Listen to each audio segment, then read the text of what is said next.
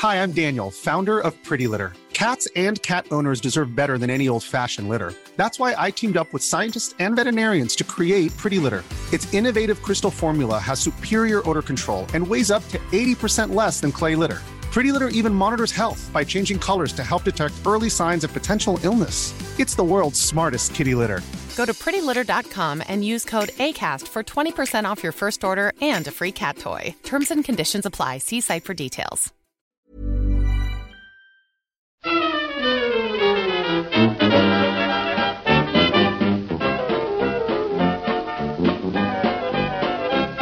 Muy buenas, amigas y amigos. Bienvenidas, bienvenidos una semana más al podcast Reload, programa sobre videojuegos que hacemos desde anightgames.com.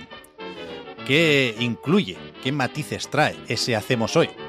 Pues primero que lo hacemos en directo, estamos en Twitch, lo podéis ver después en YouTube, además de, por supuesto, escucharlo sin más como siempre, y lo hacemos Marta, Víctor y un servidor, Pep Sánchez. ¿Qué tal?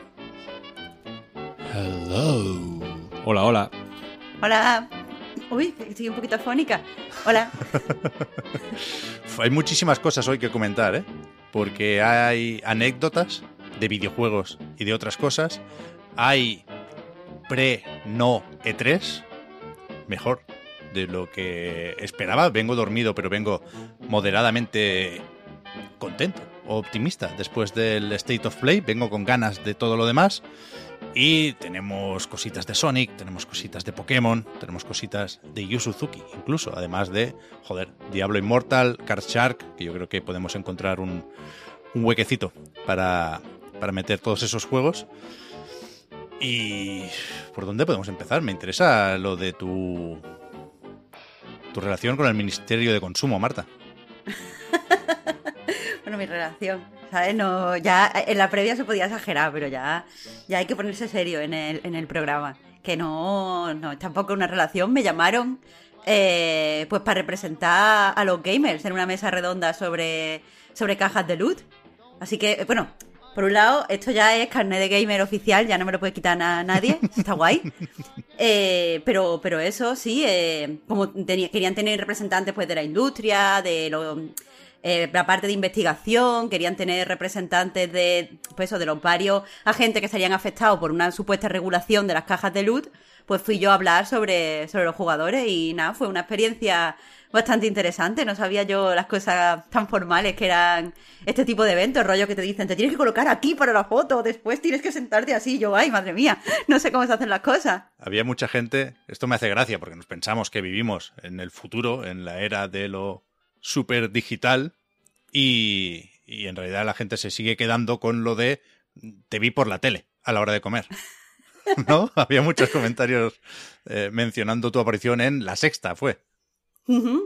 Sí, sí. Bueno, y lo guay es que, claro, mi, hay, la, hay gente que, pues, acostumbra a verme en Twitter o lo que sea, pero mi, mis propios tíos y tías me escribieron rollo, ¡ay, Marta, eres muy importante, estás en la tele! Y yo, vamos a ver, por favor, ¿eh? cuidado. Es que, a ver, en Twitch, aunque te, aunque te estén viendo 7 millones de personas, Twitch no te tiene que aceptar, pero en la tele sí. Entonces, si te meten en la tele, aunque, aunque no haya nadie viendo la tele menos tu tía, ya es como, hostia, qué fino. ya, ya, le, ya. le, han dejado salir en la tele. Es pero, verdad, es verdad. Pero con, con, todo lo que hemos hablado, sobre todo hace unos años ya, ¿eh? de, de las cajas de loot, creo que sería extraño que pasáramos muy por encima por el tema este de la regulación. Todavía no, no se sabe nada específico, Marta. Se dice que España será el primer país de la Unión Europea, lo cual puede sonar raro porque esta semana también conocíamos que Diablo Immortal no sale en Bélgica y Países Bajos porque ahí o están prohibidas las cajas de loot o se consideran juego de azar y por lo tanto algunas editoras prefieren no buscar problemas y no sacar juegos o partes de juegos ahí. Supongo que puede haber un tecnicismo que no es lo mismo regular que eh, prohibir hasta cierto punto, pero, pero eso, yo, yo creo que es, es, interesante que se hable de esto y no es eh, una iniciativa única en el mundo. De hecho, leíamos también sobre un consejo en Noruega que publicó un informe que viene apoyado o firmado por 20 asociaciones de consumidores de 18 países, entre ellos España. Y, y, lo, y lo que se busca sobre todo, aunque pueda sonar un poco viejo lo de las cajas de luz y ahora estemos más con pases de batalla y con micropagos y monedas virtuales para, para trajes y skins sobre todo, pero que a mí me, sigue pareciendo interesante la idea de proteger sobre todo a los jugadores más jóvenes aquí, ¿no? Y buscar un punto de transparencia que, que, es verdad que a veces se pierde entre, pues eso, diamantes o cristales o FIFA Points o lo, o lo que toque, ¿no? Yo, yo creo que esto no va a ir, a lo mejor me equivoco, ¿eh? Pero no va a ir de prohibir el Ultimate Team, sino de buscar unos mínimos, como ya se buscaron en su momento en China, por ejemplo, de ser transparentes con los porcentajes o las probabilidades de aparición de cada, de cada recompensa en las cajas de luz, ¿no? O, o eso, eliminar las monedas virtuales para poner una etiqueta del precio más clara. Ese tipo de cosas que yo creo que son moderadamente indiscutibles, ¿no? Claro, a ver, ahora mismo, eh, por lo que estuve preguntando, lo que me estuvieron contando, pues no tienen eh, como una base de lo que va a ser la ley, porque tiene que pasar por la fase de consulta pública, que es donde eh, pues ya se va a afilar lo que es necesario regular. Es verdad que puede parecer que llega tarde, pero eh, creo que aquí lo interesante es que esta regulación pasa por crear, eh, pues, una, es una legislación específica para el videojuego y los juegos de azar, es decir, no meter los videojuegos porque tengan elementos de juegos de azar en la legislación de juegos de azar. Y esto ya es un precedente, en el sentido de que a lo mejor las cajas de loot orgánicamente, eh, pues, terminan desapareciendo de los videojuegos, que personalmente creo que es lo que mm, es la tendencia que estamos viendo cada vez tienen menos presencia y cada vez recaudan menos y cada vez tal. Pero eh, quién sabe si dentro de tres o cuatro años surge otro, eh, otra forma de monetización también basado en el azar. Entonces, esta ley pues ya está adelantada en ese sentido. Porque que tampoco conviene directamente meter los videojuegos en juegos de azar, porque, eh, bueno, eso sí que es verdad que puede sentar precedente en la parte más negativa. Hay cosas en videojuegos que dependen del azar, pero no son juegos de azar. Pero to todos los juegos, incluso el parchí, tiras el dado y depende del azar. Entonces, creo que va un poco por ahí. Aún así, eh, eso. A ver en qué se, se al final se concreta y cómo nos no puede favorecer o perjudicar. Hay que estar atento en eso y cuando salga eh, la legislación, termine toda esta fase de consulta, pues tendremos que eh, pues debatirlo aquí, claro. A mí no me paga el ministerio, cuando me pague lo defenderé. Pero por ahora no. Estaba pensando, tampoco hace falta llegar al otro extremo, pero estaba pensando que hay por ahí un juego de palabras con garzón y gachapón, pero no, no, no creo que nos toque hacer esas, esas bromas ahora. Víctor, ¿a ti por qué te pregunto? ¿Por el fondo o qué? El fondo es una screenshot de About an Elf. Mm, me gusta. Pero es, que es el mejor juego. Es una única imagen, no es una composición. Es una sola imagen. Vale, sí. vale, vale. Me gusta.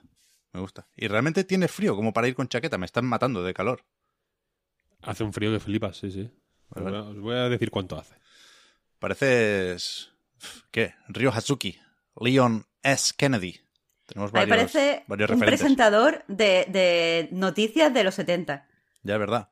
Un poco Anchorman. No, no, de las noticias hace... no. El típico eh, tío modernillo que en los 70 tenía un programa de música y hablaba así de. O sea, y salía fumando en el programa y poniendo discos. Ese es Víctor ahora mismo. Esto en. ¿Cómo se llama? Eh, F is for Family, creo que se llama la serie. Una, serie. una serie de dibujos que echaban en Netflix. Yo solo vi la primera temporada. Que iba sobre un sindicato de. de un aeropuerto. Estaba muy bien había un, un eh, había un eh, presentador, un disjockey, así como de estos setenteros, la serie está ambientada en los 70, que, que, que estaba todo el día snifando cocaína. en la radio y todo, o sea, porque es como el, era como el, la risa, ¿no? Que el tío estaba todo el día en la radio y, y, y puestísimo. Ahora yo, yo, no estoy puestísimo, lo reconozco, tengo un sueño que, que me estoy muriendo. Por culpa de Sony, de Sony PlayStation. Bueno, fue rapidito. Ahora llegamos al State of Play, pero si os parece, hago el primer cambio de, de footer para poner esta imagen de Smolif que he preparado antes y empezar a hablar de, de Pokémon Escarlata y Pokémon Púrpura que se dejaron ver con un nuevo tráiler esta semana y que nos confirman fecha de lanzamiento, el 18 de noviembre no lo tengo apuntado esto, pero casi seguro, si es viernes, ese día es. Y lo hablábamos en la recarga activa, Marta.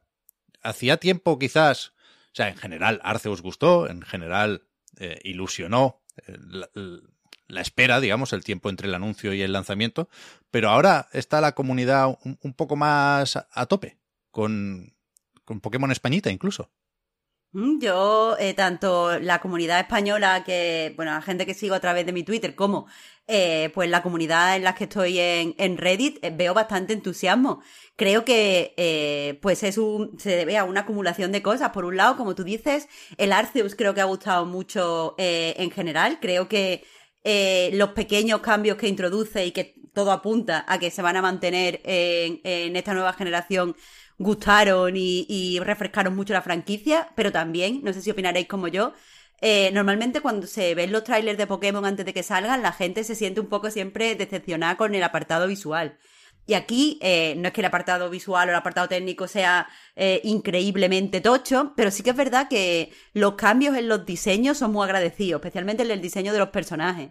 Entonces, no sé, eh, yo todo, pese a que es Pokémon y Pokémon tiene una fórmula muy rígida, todo lo vi un poco fresquito. Aparte, eh, la gente es muy fan de, los tres nuevos Pokémon que presentaron. Hay ahí como la batalla de eres más de Smoliv, eres más de Lechón, eres más de Paumi. Eh, porque los tres, la verdad, son muy encantadores, en mi opinión. ¿Mm? Bueno, visualmente es bastante tocho, ¿no? Yo, no diría tocho. no. Joder, para ser para ser eh, un Pokémon y para, y, para, y para tener una cierta ambición que parece tener de, amplitud, ¿no? De. Como que quiere, da la sensación de que quiere ir un pasito por delante, o un pasito más allá que lo que se vio en Arceus. Los personajes creo que se ven fenomenal, se mueven fenomenal.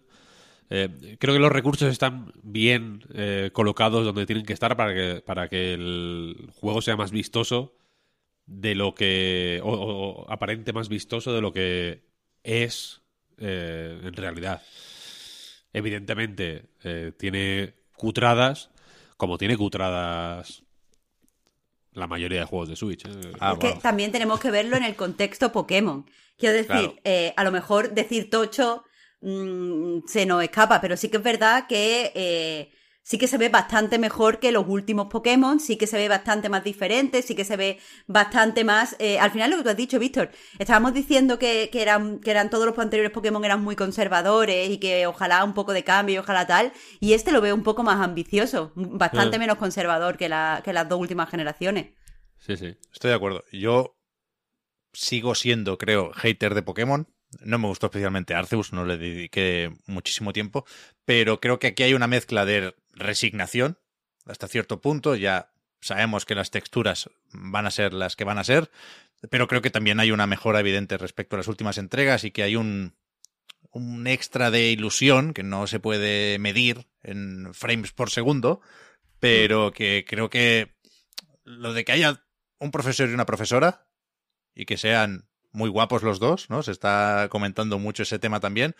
Es una tontería, pero ¿por qué no se había hecho hasta ahora? Si hay dos versiones de Pokémon, ¿por qué no darle un poquito más de identidad a cada uno por, por ahí, más allá del legendario? Identidad horny. ahora hay una, ahora hay una, una corriente de opinión que, dice que son los, los malos del juego, además. ¿En serio? Molaría. Eso sería, eso, eso solo, solo puede pasar en España.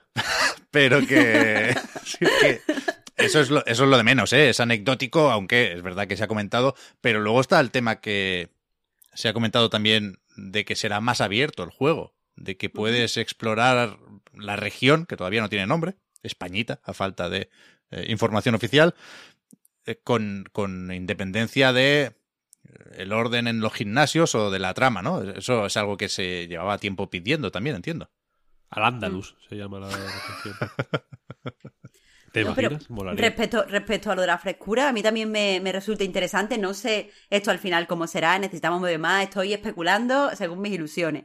Pero todo lo que se está hablando de sobre el lore, de que un profesor representa el avance mirando hacia el futuro, la profesora es eh, pues lo de las tradiciones y atarse al pasado y tal, sí que creo que puedes hacer que por casi la única vez que la historia de Pokémon es coherente con las cosas que hacemos dentro del juego. Porque hablamos mucho de que proteger a los Pokémon, le obligamos a combatir, hacer no sé qué.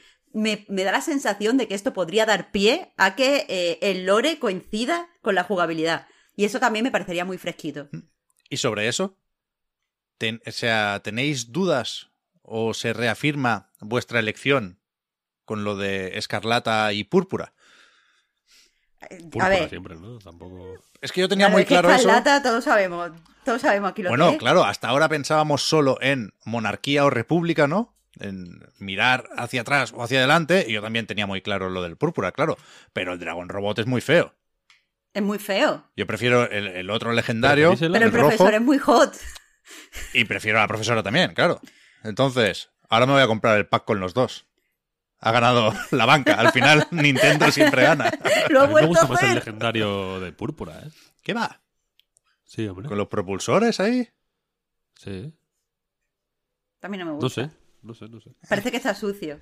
Con lo, con lo humo hecho. Un pequeño detalle. En el, en el tráiler hay un momento cuando se ve lo de jugar lo que parece jugar a, cooperativo, ¿no? A cuatro, mm. como que se juntan ahí los cuatro muñecos y tal. Que sale un tío sale como tu personaje hablando con un tío que dice, la tecnología es... Eh, la tecnología es eh, fantástica, o no sé, mm. cómo, no sé cómo dice. Eh, puedes viajar con tus amigos. Tal, cuatro compañeros, sí. Mm. en inglés dice, science is fantastic. Y en español dice, la tecnología es fantástica. Volvemos a, a Lost. es la, es un poco falsear el I D de España, ¿no? Hombre de ciencia y hombre de fe. Este juego, este, este Pokémon racista. ya lo ha dicho. Mira, dijiste que no lo iba a decir, pero me, me gusta. Eh, no, no, simplemente ah, lo, va, a dejar caer y ya porque Lo, porque lo de la ciencia lo dicen en todos los Pokémon, quiero decir. Esa frase es una frase mítica de Pokémon. Desde el rojo, ¿sabes? Science is fantastic. ¿Y el racismo? El racismo es otro clásico de, de, la saga de Game Freak. Ha habido. O sea, han ascendido a uno, ¿no? ¿Cómo se llama? Junichi Masuda, ¿puede ser? El Masuda, sí. ¿Sabéis de quién hablo? Los, los, fans de la franquicia. Que este tío empezó. Fue uno de los cofundadores, dicen. Yo no, he sabido contrastar esa información, pero bueno, sí llevaba en Game Freak desde Mucho. el este inicio de los tiempos. La, música del Pokémon rojo. Eso es. Yo creo. Era compositor y de ahí pasó a producir y dirigir varios títulos, varias entregas de la saga principal. Lo habíamos visto en Pokémon Direct o Pokémon Presents. Y, ahora se va de Game Freak para eh, controlar un poco el cotarro. Es como es Chief Creative Fellow en The Pokémon Company. Es decir, no, no solo supervisará o decidirá por dónde van los tiros con los juegos, sino con todo lo relacionado con la franquicia. Así que tiene que estar contento, claro. Sí, sí fue cofundador, ¿eh? seguramente. Es que lo leí en varias noticias, pero en la Wikipedia creo que no lo ponía. Pero vaya, que, se ha visto recompensado su trabajo. Y veremos cómo, cómo se dirigen y se producen los juegos de Game Freak. Hay ganas, ¿no? Entonces, de este. Sí. Sí, sí, sí, sí. Confirmado. Bien. Lo mismo salen, sale bien los próximos informes financieros de, de eso, de Pokémon Company y de Nintendo en este caso. Después, otro protagonista de esta semana ha sido Sonic, el erizo. El erizo azul. The Hedgehog. Aquí voy a tener que, que, aclarar cuándo hablo en serio y cuándo hablo medio en broma. Voy a hablar casi siempre en serio, en realidad. Yo quiero confiar en Sonic Frontiers. No, no significa esto que me guste todo lo que se ha enseñado en IGN First, no, no se ha esperado a ningún evento digital. Con esto del Kotaku Fast tenía prisa y, se ha enseñado antes en, en, una cobertura exclusiva de IGN. Y bueno, sabíamos ya que era un, juego de mundo abierto, sabíamos que era quizás más realista en, en la parte de los gráficos de lo que algunos quisiéramos. Y, y es verdad que, que parte de lo que hemos visto, creo que hoy mismo por la tarde se publica un nuevo gameplay centrado en el combate. Bueno, con lo visto hasta ahora es verdad que hay momentos lamentables, que se cargan las, las cosas y los raíles flotando en el cielo a poca distancia, que el framerate petardea, que lo de esparcir puzzles por un mundo abierto en un juego donde la gracia es no pararse, pues ya veremos cómo funciona.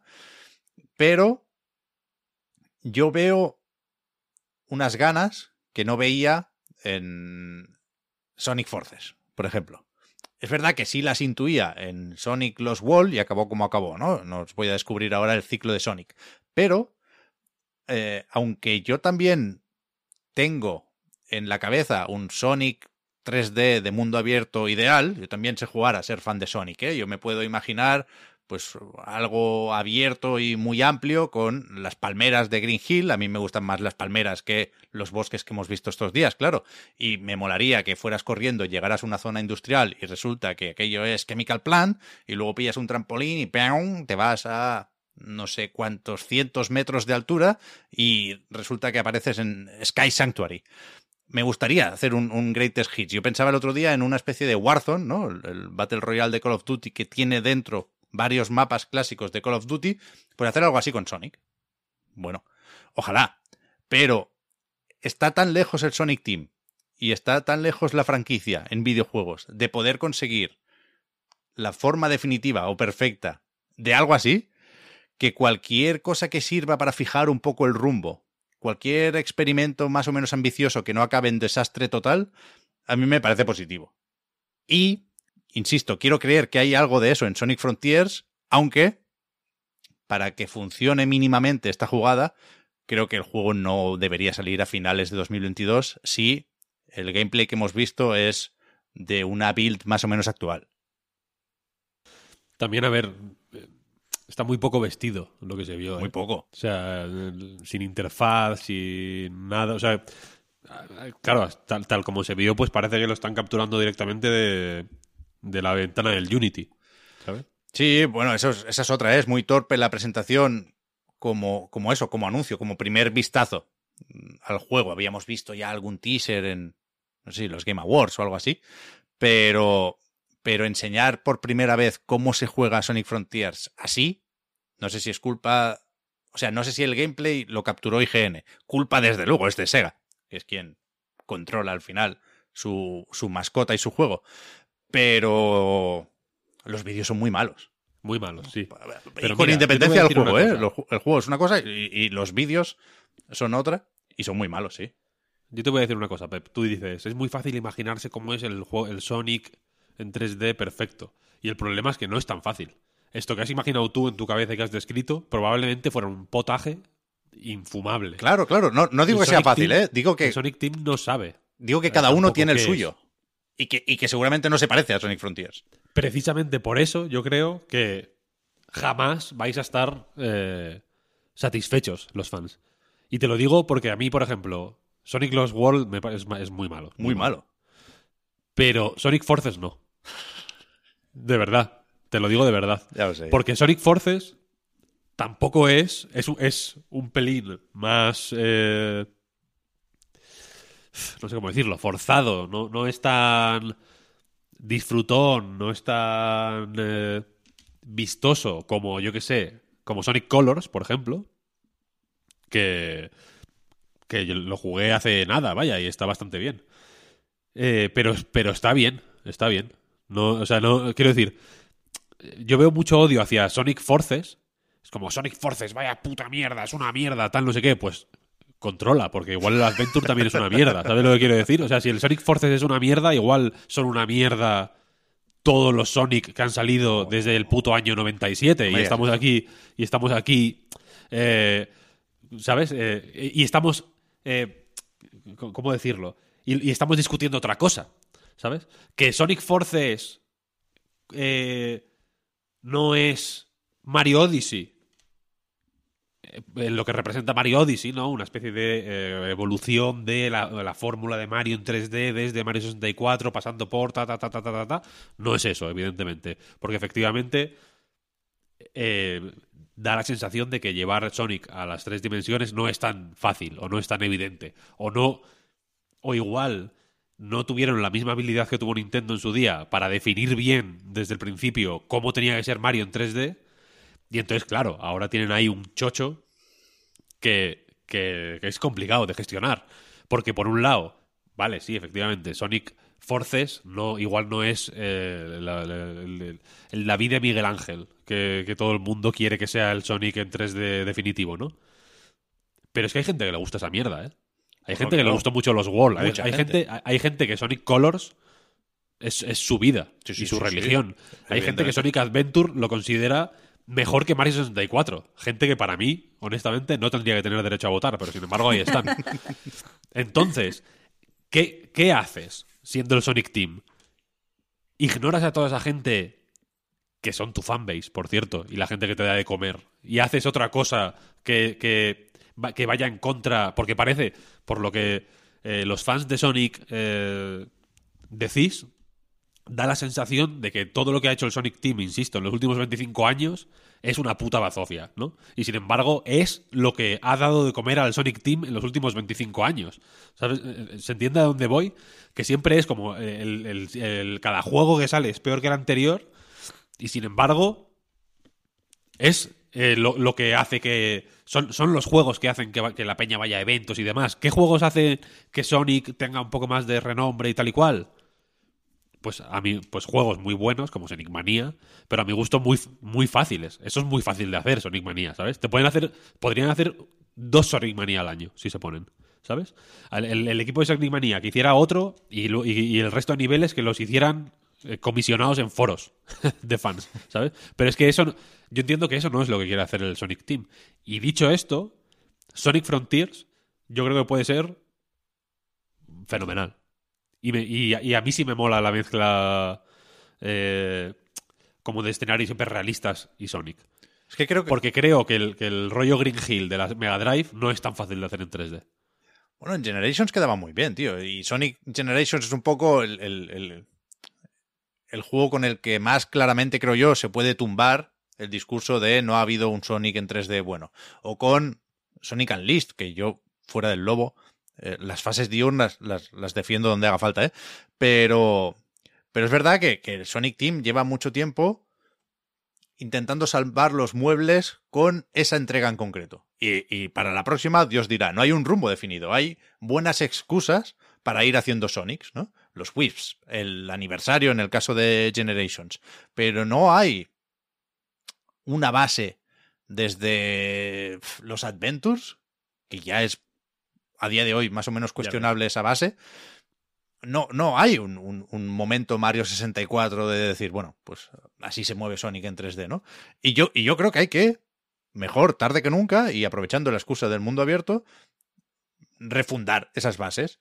Y es algo que no se va a hacer a la primera. Es que no se va a hacer a la primera. Y venimos de cosas como Sonic Boom, por Dios. No, no les pidamos a esta gente que haga triple tirabuzón y aterrice perfectamente. Pero. Pero no sé, a falta de ver la, estructura del juego, yo no sé si todo transcurre en el mundo abierto o eso es un, un, un hub y de ahí vas pasando a, a, distintas fases más tradicionales. Tengo ganas de ver eso, es la gran duda que tengo. Pero, pero no me parece tan, tan, tan mal lo visto de Sonic Frontiers, insisto, más allá de un rendimiento que hay que mejorar y de una estética que a mí tampoco me entusiasma. Yo también me podría sumar a las bromas del el proyecto hecho por un fan con Unreal Engine, pero imagino que por ahí hay que reconocer de alguna forma o tener en cuenta de alguna forma el éxito de las películas. Al final esto parece que es un Isekai, ¿no? Parece que Sonic se transporta de su mundo a esta isla que no es, que no es suya, vaya, que no, no le corresponde encajar con la estética. Quizá por eso volvieron a poner en Xbox, en la tienda de Xbox, el Sonic de 2006. A lo mejor es una continuación directa, claro. Donde también había humanos y claro, el multiverso, multiverso de Sonic. Hay una eh, un youtuber que se llama Thor High Hills que hacen como hace como vídeos así de de juegos retro en general, japoneses. Y, hizo uno hace poco de Sonic. Y, del, Sonic de 2006 en concreto. Y decía que era un juego, pues, no bueno, no es un juego, no se puede decir que es un juego bueno, pero al final es, el, tío ponía como eh, en fin, como detalle que creo que es interesante, el hecho de que Mario al final hizo lo mismo. De, el, choque de Mario estando en New Donk City y con lo, el dinosaurio, este, o sea, con el dragón este rollo Dark Souls y tal, es lo, lo mismo que hizo, que hizo Sonic en el Sonic 2006, ¿no? Con la princesa esa y la, peña que te encargaba SideQuest y demás. Y que, y que fue muy shocking. Y yo creo que si eh, Sega does what Nintendo es eso, es, hacer juegos raros, ¿sabes? Para mí eso es un poco el, Sonic Team, yo creo que que no es que no, no o sea, yo, yo no creo que no tenga rumbo o que no sepa lo que está haciendo. Yo creo que sabe muy bien lo que está haciendo a, pesar contra, viento y marea, ¿sabes? Que es hacer juegos, pues bueno, que son, que son muy arcade, son el Sonic Forces para jugarlo guay, tienes que jugarlo de una forma muy específica. Igual el Sonic Forces, el Sonic Forces, si estuviera en una recreativa, igual funcionaba mejor. Porque es un juego muy de eso. De, de, Naomi, de placa Naomi, ¿sabes? Son, son un tipo de juegos muy Dreamcast, que son muy difíciles de, de ver, que nunca han gustado mucho en realidad, ni en su época a nadie, quiero decir. Son unos juegos muy distintos a todo y que, y que el, Sonic, el Sonic Team ha, seguido obcecado haciéndolos y haciéndolos haciéndolos. Y, y, creo que tiene un valor. ¿Sabes lo que quiero decir? si, si, algo eh, hay que. Yo creo que hay que ser más eh, generosos con el Sonic Team y darles. Yo estoy de acuerdo eh, con eso. Más, más chance, ¿sabes? Porque Pero es que se ha, hecho, se ha hecho esperar mucho, este Sonic Frontiers. Esto también hay que tenerlo en cuenta, creo yo. tampoco tanto, yo qué sé. Joder, son cinco años o sí de desarrollo. Bueno, ya. Bueno. O sea, tiene algo de punto y aparte. No es la entrega anual de Sonic en 2022. Ni mucho menos, ni mucho menos. Es el... Siento repetir las comparaciones de Nintendo, pero es que creo que en nombre del pico, del pico, en nombre del pique, eh, eso va, va a señalarse. Tiene algo de Breath of the Wild, ¿no? O sea, parece que hay Colox por ahí. Hay muchos pequeños puzzles para hacer, ya veremos qué, ¿eh? pero aunque no lo van a decir nunca, yo, yo creo que es una, una referencia. Puede, no sé. creo, que, decir que Breath of the Wild es una referencia es muy perezoso. O sea, sí. que, Breath of the Wild es que es, no se puede negar que es un antes y un después en todo el videojuego, entonces una referencia como, no sé. Claro, claro. Y, también a ver que haya objetos coleccionables no es Breath of the Wild. Pero, pero, pero que la, o sea, la comparación es moderadamente forzada, lo sé, ¿eh? pero aparece necesariamente eh, desde el momento en el que se decide hacer un mundo abierto. Necesidad seguramente no había de hacer un Sonic de mundo abierto, ¿eh? Y se opta por hacerlo por una serie de cosas y de modas que ejemplifica mejor que nadie Breath of the Wild.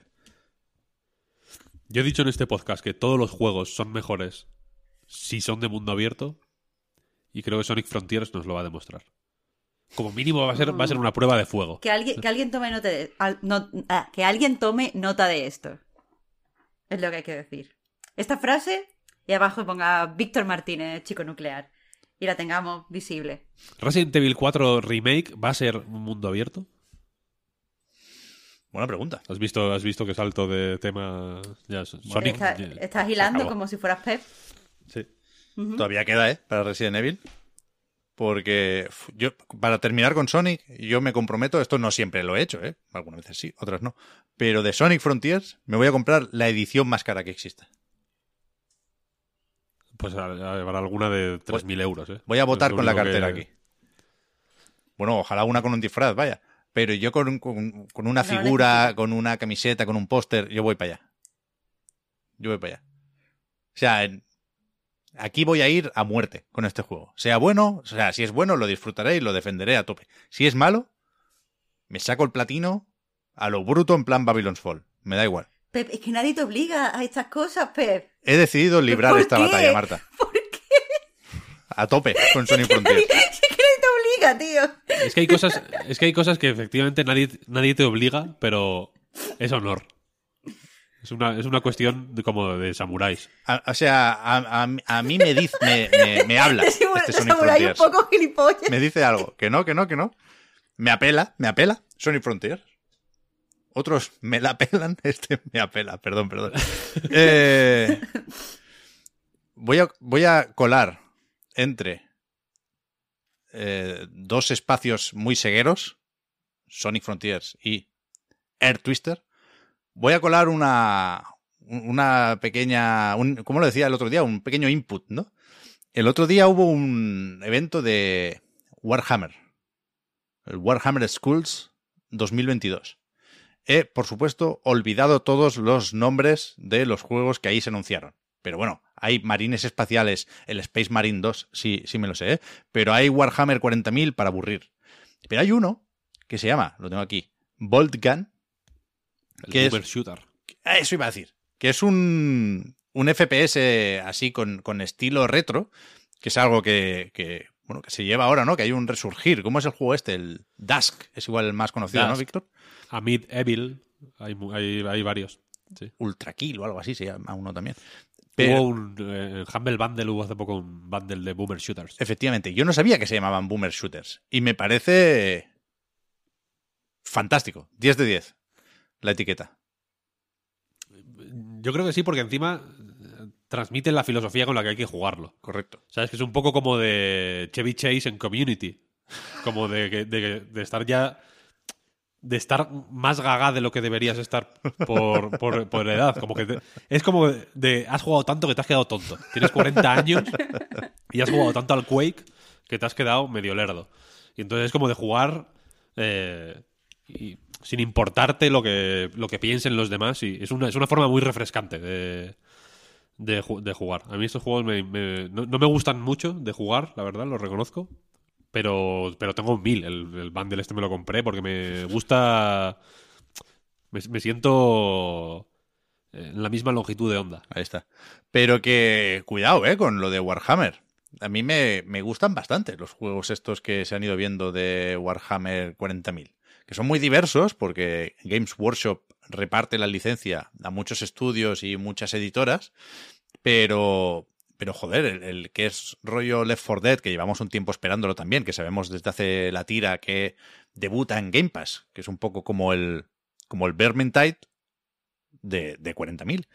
Y, y hay varios de esos que a lo mejor no están en las listas de mejores juegos del año, pero que son una buena alegría para los fans. ¿eh?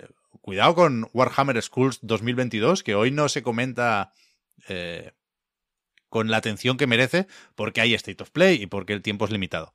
Pero me pareció un buen evento. Buen evento. No me gustó tanto. Muy a mi pesar. Air Twister.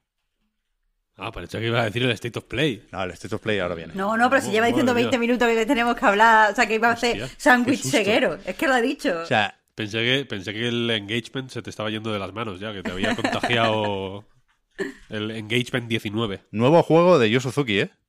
Esto no, no se puede decir todos los días. Ya lo habréis visto por ahí. Es un... Él no dice que sea un sucesor espiritual de Space Harrier, aunque es un juego similar, porque dice que tenía esta idea de shooter de fantasía antes incluso de hacer Space Harrier, pero que por las limitaciones de la tecnología de la época, estamos hablando del año 85, pues, pues hizo Space Harrier y no uno de una princesa que, vuela encima de, de un cisne. Pero aquí estoy obligado por contrato a hacer las aclaraciones previas necesarias. Yu Suzuki es mi padre, yo no estaría aquí sin él, no estaría aquí sin Shenmue, y nada de lo que haga no pudo Shenmue 3, no podrá Air Twister, romperá su legado y su estatus de leyenda viva del videojuego. Esto saldrá el 24 de junio en Apple Arcade y yo tengo aquí marcado para que me avise, me lo voy a fumar del tirón.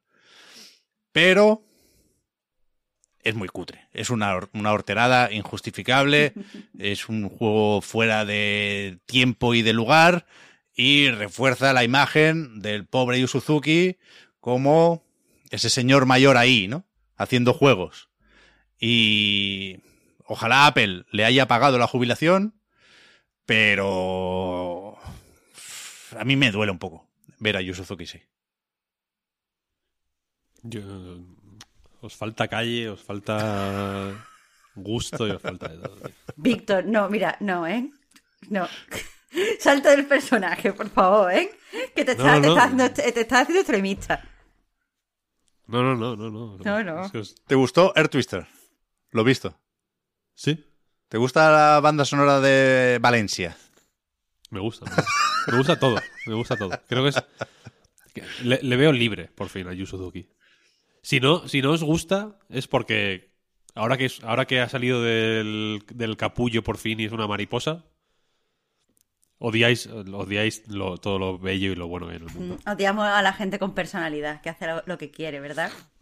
Pues sí, como buenos racistas que sois. no, pero a ver, quiero decir, es un juego. Mm, eh, yo entiendo que en el mercado de. En el mercado de la, de la atención y de las, y de las, de las takes. Llega un punto que el nivel de hotness que tiene que haber para que una take eh, destaque, tiene que ser. Es, una, quiero decir, es una carrera eh, hacia el precipicio. Es una cosa que, nunca puede ir a menos, ¿no? Y entonces, por eso, eh, yo qué sé, pues la serie de Obi-Wan, por ejemplo. Eh, parece que la ha grabado dos, dos, niños en el, recreo, ¿no? es como, vaya puta mierda, es lo más cutre que he visto en mi vida, tal, no sé qué. citation needed. pero decir yo creo, que este juego, que es eh, muy cutre, que es tal, no sé cuál, mm, perdóname, pero no. Quiero decir, hay 70.000 juegos más cutres, hay 70.000 juegos con menos personalidad, hay 70.000 juegos menos eh, eh, especiales en los que se nota menos autoría. pero no, te confundas. Esterogénérico. Hay, hay muchos juegos cutres. Y es verdad que a ti específicamente te gustan los juegos cutres. Los juegos cutres son como tu marca personal un poco. Estamos diciendo. Estamos hablando juego cutre en relación con una persona de prestigio dentro del videojuego. Sí, hombre, pero tiene Porque hay, un tiempo y lugar para el juego Space Harrier es, es, es, eh, esto es eh, lo, que, lo que quiso ser alguna vez Space Harrier. Yo estoy de acuerdo con eso. O sea, el, pues símbolo de Space Harrier es un mamut cíclope, ¿eh? Cuidado. Que tía, pero ahí era quiche y, aquí es cutre. Pero, pero a mí lo que me sorprende de esta ecuación. ¿Por qué es cutre? Es, es Apple. Porque, pues porque estamos en 2022 porque hay cisnes gigantes, Víctor, y porque los colores son un despropósito y, tiene una estética que quedaba bien en Dreamcast por el tipo de volumen que tenía la imagen, pero ahora eh, es que hace daño a los ojos, lo siento, no, no, no se me ocurren muchas más maneras de explicarlo. Es que, Víctor, igual que hay ciertas tendencias eh, visuales y estéticas alrededor de la belleza, también hay ciertas tendencias y modas alrededor del feísmo. Y, creo que, eh, y, el feísmo, y quien dice feísmo dice lo cutre. Ahí se puede ser, cutre de varias maneras. Y creo que esta forma de cutrez está pasada de moda. O sea, ahora se lleva otro tipo de cutrez. Que aquí... De hecho, la cutrez es casi mainstream. Bueno, no voy a entrar ahí. Pero, ahí hay discurso. No, creo que en el podcast Reload, podcast oficial de Bayonetta, se, se, ponga en duda el gusto por lo hortera con intención. Pero aquí no creo que haya intención, creo que es una cuestión de mal gusto. Y de que Yu Suzuki se lo guisa y se lo come cuando necesita un director de arte. Y en cualquier caso, insisto, Yu Suzuki es ese señor mayor ahí. Él pinta cuadros y tal, tiene, tiene un un gusto desarrollado por la estética.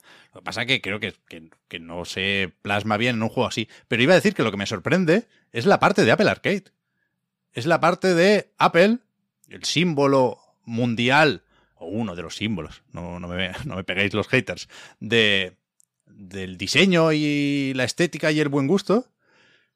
Claro, tú ves el, el logo de Apple Arcade con el joystick ahí estilizado y encima el logo de Air Twister con una tipografía totalmente loca, con una ballesta ahí de fondo.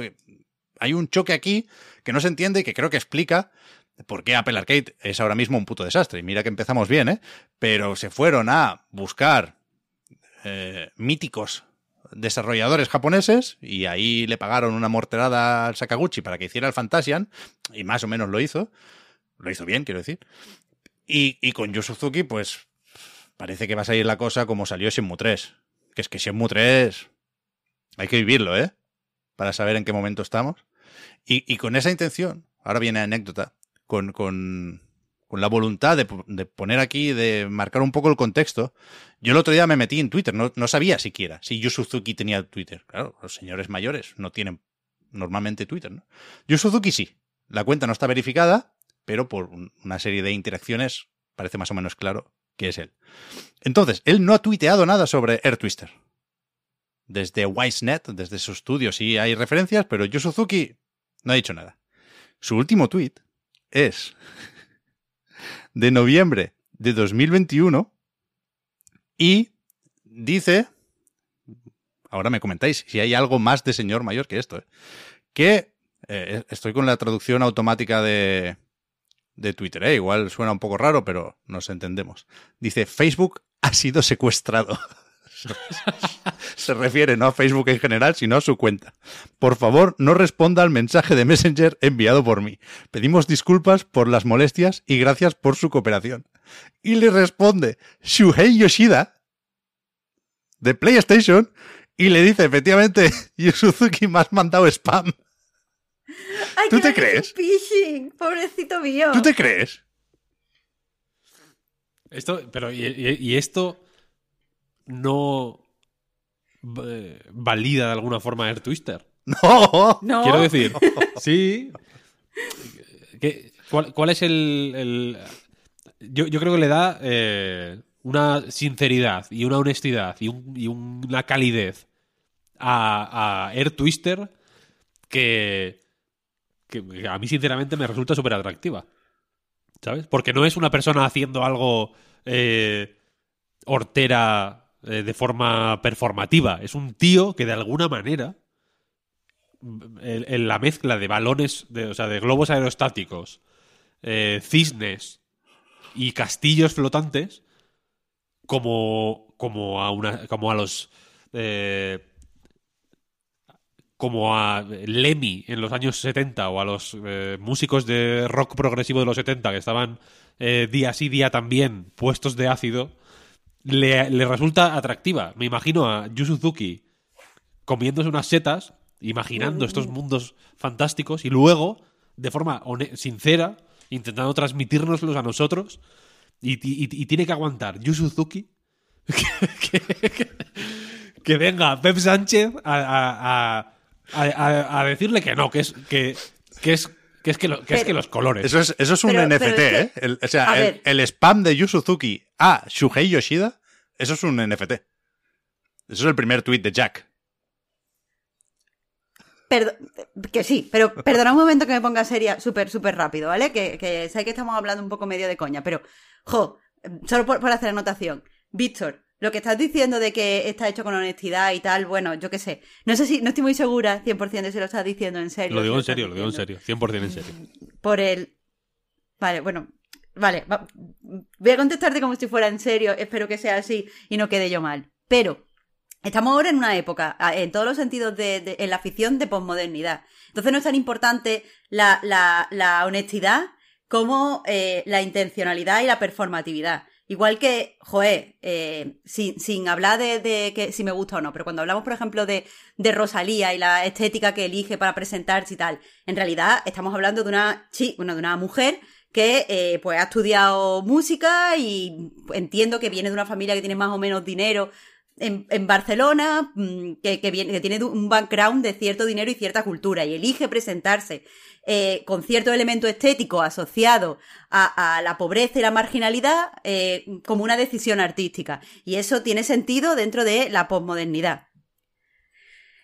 Entonces, lo que decimos Pepi y yo al fin y al cuenta es que si de verdad esto es una creación sincera, un videojuego sincero, no tiene, eh, sería un videojuego entonces moderno, pero no posmoderno, y por lo tanto es normal que lo sintamos antiguo y que sintamos que no tiene eh, cabida en los gustos actuales. Entonces quiero decir que lo que estamos diciendo eh, eh, tiene, tiene sentido en un análisis cultural actual. Eh, vale, yo lo que quiero y, ya va más allá de si nos gusta o no nos gusta. Correcto. Pep, Pep, no está haciendo ese análisis, Marta. Pep, es, Pep es un lo, lo, está resentido. Sin saberlo, Pep, está ofendido por, por el Shenmue 3. Aparte de esto, por supuestísimo, no dudo de la honestidad y la sinceridad de este proyecto, ¿eh? faltaría más. otra característica de los señores mayores es que no, no puede haber maldad ni perversión aquí. Yo a lo que voy con todo esto, entonces, me gusta que lances este análisis, Marta, es que quizá nos iría mejor eh, apoyando y, e interesándonos y destacando proyectos de todo tipo que estuvieran movidos por la. por. por, por eh, la sinceridad y sus satélites, como la honestidad, la curiosidad, eh, el cariño, eh, etcétera, en vez de bailarle el agua a propuestas que lo que hacen es tribalizarnos y, y, forzarnos a posiciones de enfrentamiento. Porque efectivamente, si, si. Vale, es como esto es cutre, ¿no? Entonces, tú te enrocas, te coges el escudo, eh, como los romanos estos que se ponían, de Asteris y Obelis, que se ponían así como en como con los escudos eh, en tortuga, y te enrocas ahí y es como, vale, eh, mm, Obi-Wan es una mierda, Sonic es una mierda, esto es una mierda, esto es lo mejor, esto es, esto es tal. Y lo que, lo que, lo que creo que ocurre con eso es que todo pierde profundidad. Y todo pierde matiz y todo pierde, en última instancia, interés. A mí me gustan mucho estos juegos eh, en los que se ve eh, curiosidad y, y, y, About an Elf, por ejemplo, mira, me, parece un buen ejemplo, porque no es un juego eh, inocente.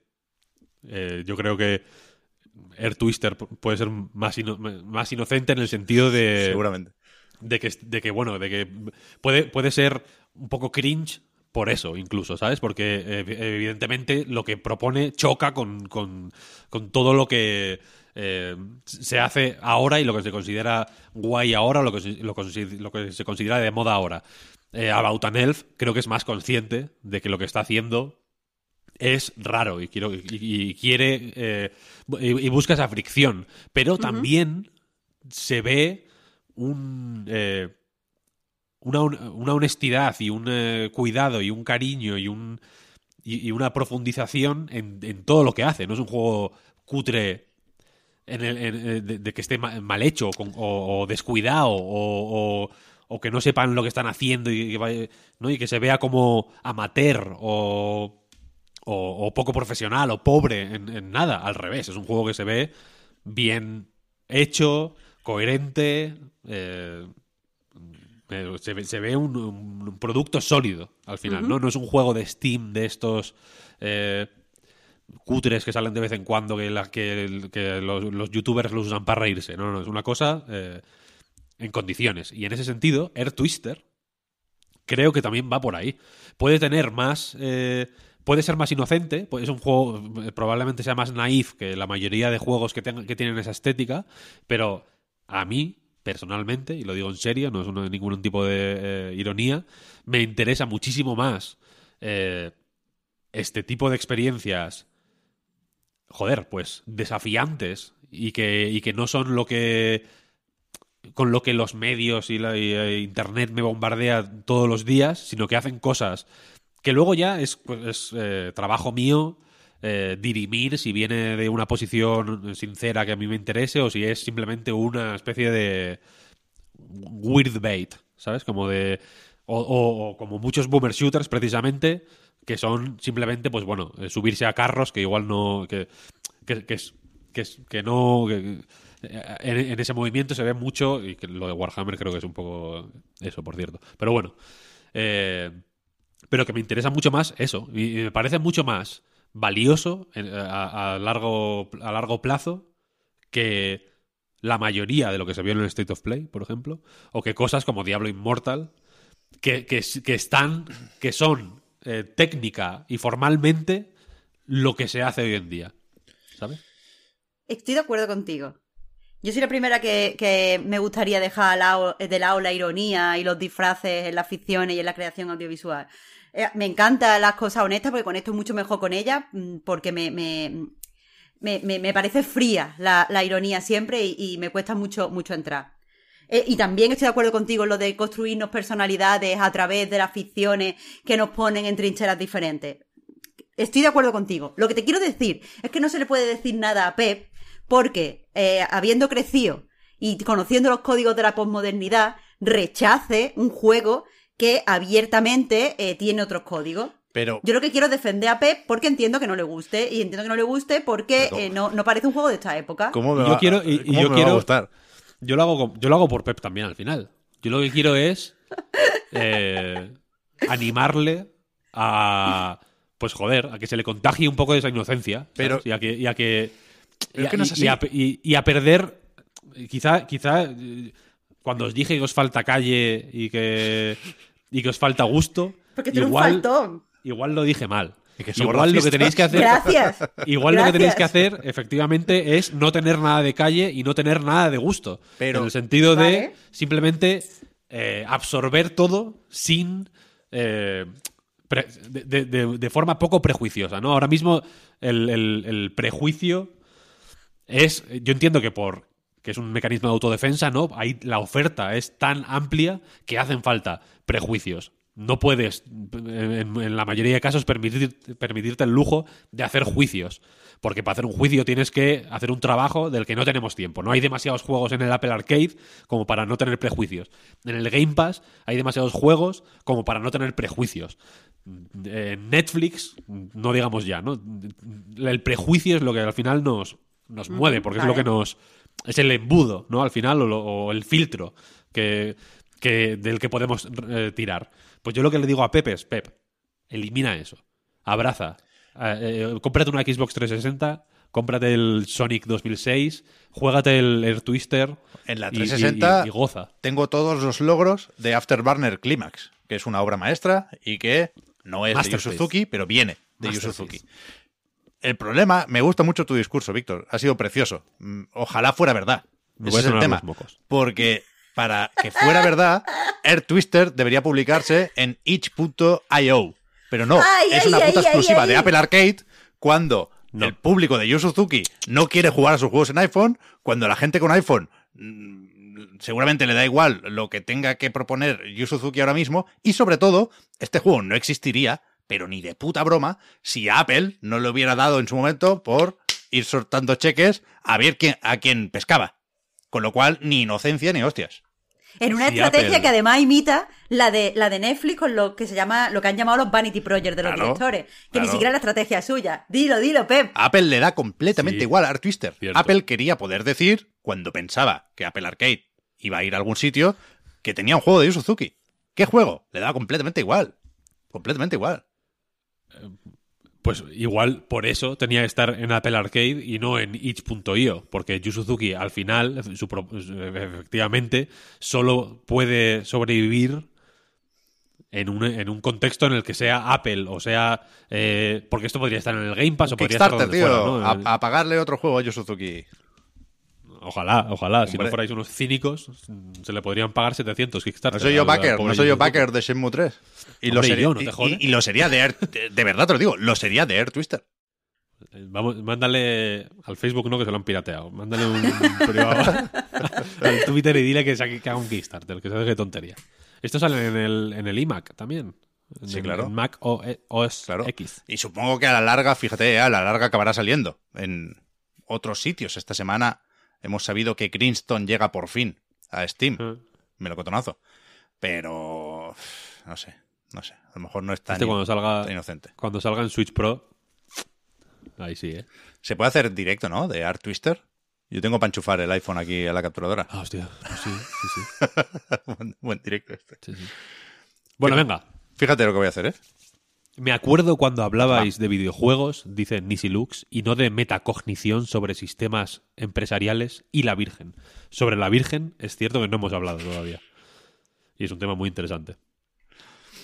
Yo creo que no hemos hecho otra cosa que hablar de videojuegos desde que hemos empezado. Pero, pero me, frustra mucho que videojuegos solo pueda ser. Y perdón eh, a quien lo ha escrito, pero me frustra mucho que videojuegos solo puede ser. ¡Qué guapo el Sony! Y no sé qué. Y no se puede hablar de videojuegos en el contexto artístico y cultural actual.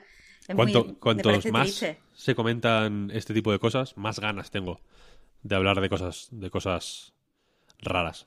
Por eso la, pobre Marta es la única que, lanza. Cuando Marta dijo posmodernidad, dije, aquí está. Ahora empieza el programa. Se, ha abierto, se ha abierto un poquito la, puerta. Dale, dale corazón. Entramos.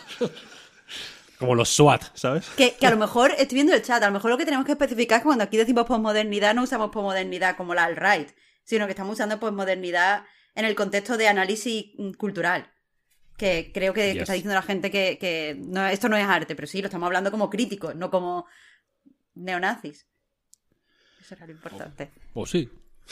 No, no, no. no. Ayer vimos todos por la noche el State of Play, ¿no? Eso es. Suele haber quien lo deja para la mañana siguiente y lo mira así rapidico, pero ayer no fue así. Ayer estábamos todos a las 23.59, decía Sony, para no liarnos con, con el cambio de día a medianoche. Y, joder, yo tenía cero expectativas, cero, literalmente cero. Desde que se dijo que no estaría Ragnarok, yo pensé, bueno, pues ah, me apetece ver también Final Fantasy XVI, por supuesto, a ver si se cuenta algo Capcom, pero, pero no espero nada de esto. Y me gustó bastante. O sea, creo que no se le puede pedir mucho más a un State of Play de third parties y PlayStation VR 2. Cuidado, creo que sí se le puede pedir más a PlayStation, empezando por algún juego nuevo de PlayStation Studios, que ya sabíamos que no lo íbamos a ver, pero tendremos que esperar a un PlayStation Showcase seguramente en septiembre u octubre, y, por eso, por, por, la ausencia de, no solo de Kratos, que es la gran duda que tenemos con PlayStation 4 y 5, eh, en relación al catálogo para lo que queda de 2022, sino yo creo que no se puede invocar al espíritu del E3 sin, pues eso, anuncios de parte de PlayStation que no estuvieron en el State of Play, seguramente sí los veremos en los próximos meses. Pero por lo demás, juego, juego, juego, vídeo, vídeo, vídeo, buen ritmo y ausencia casi total de relleno. Es decir, una cosa absolutamente opuesta al State of Play aquel de Exoprimal y compañía. Y, joder, bien, bien, bien. Yo me quedé, antes os preguntaba a qué hora fuisteis a dormir, yo me quedé en Discord y en foros hasta bien entrada la madrugada, ¿eh? Eso sí, lo echaba de menos. Lo, lo gocé. A ver, yo no tardé mucho en irme a dormir después de que terminara. Terminé mis asuntos, que era una una falla eh, con blasón de Diablo Inmortal. que es una movida de cojones, ya os lo cuento luego. Pero sí que me moló mucho, la verdad. Me. O sea, no hubo. Eh, lo, de. Lo de buen ritmo, vídeo, vídeo, vídeo, tal y cual, yo creo que ya es más o menos esperable. en, casi todos los eventos. Creo que ya la mayoría han. Eh, tampoco quiero decir escarmentado, pero desde luego ya se han percatado de que la peña es más... Eh, reacciona mejor ante eventos más cortos, pero más al grano, que... que en fin, que lo contrario. Aquí lo guay fue, yo creo, la... Joder, el, el, peso de muchos juegos. Es que hay muchos juegos que daban para su propio evento, para meterlos en otro sitio donde quizá tuvieran más atención, porque el State of Play supongo que, lo verían millones de personas, quiero decir, pero joder, Final Fantasy XVI o Street Fighter VI podrían haber estado en el Summer Game Fest, y, igual están, vaya, hmm. pero podrían haber debutado ahí sin ningún tipo de problema, además, yo creo. Este, lo que se vio ayer, quiero decir, eran vídeos de evento grande. De evento grande, es que le metes Ragnarok, le metes un juego por anunciar y le metes el remake de The Last of Us Y eso sí que es un, es una conferencia buen E3 de, Sony, claro. Yo sigo sin entender por qué Sony no quiere hacer esto, pero bueno, insisto, ¿eh? habían avisado, no, no, no hemos sido engañados.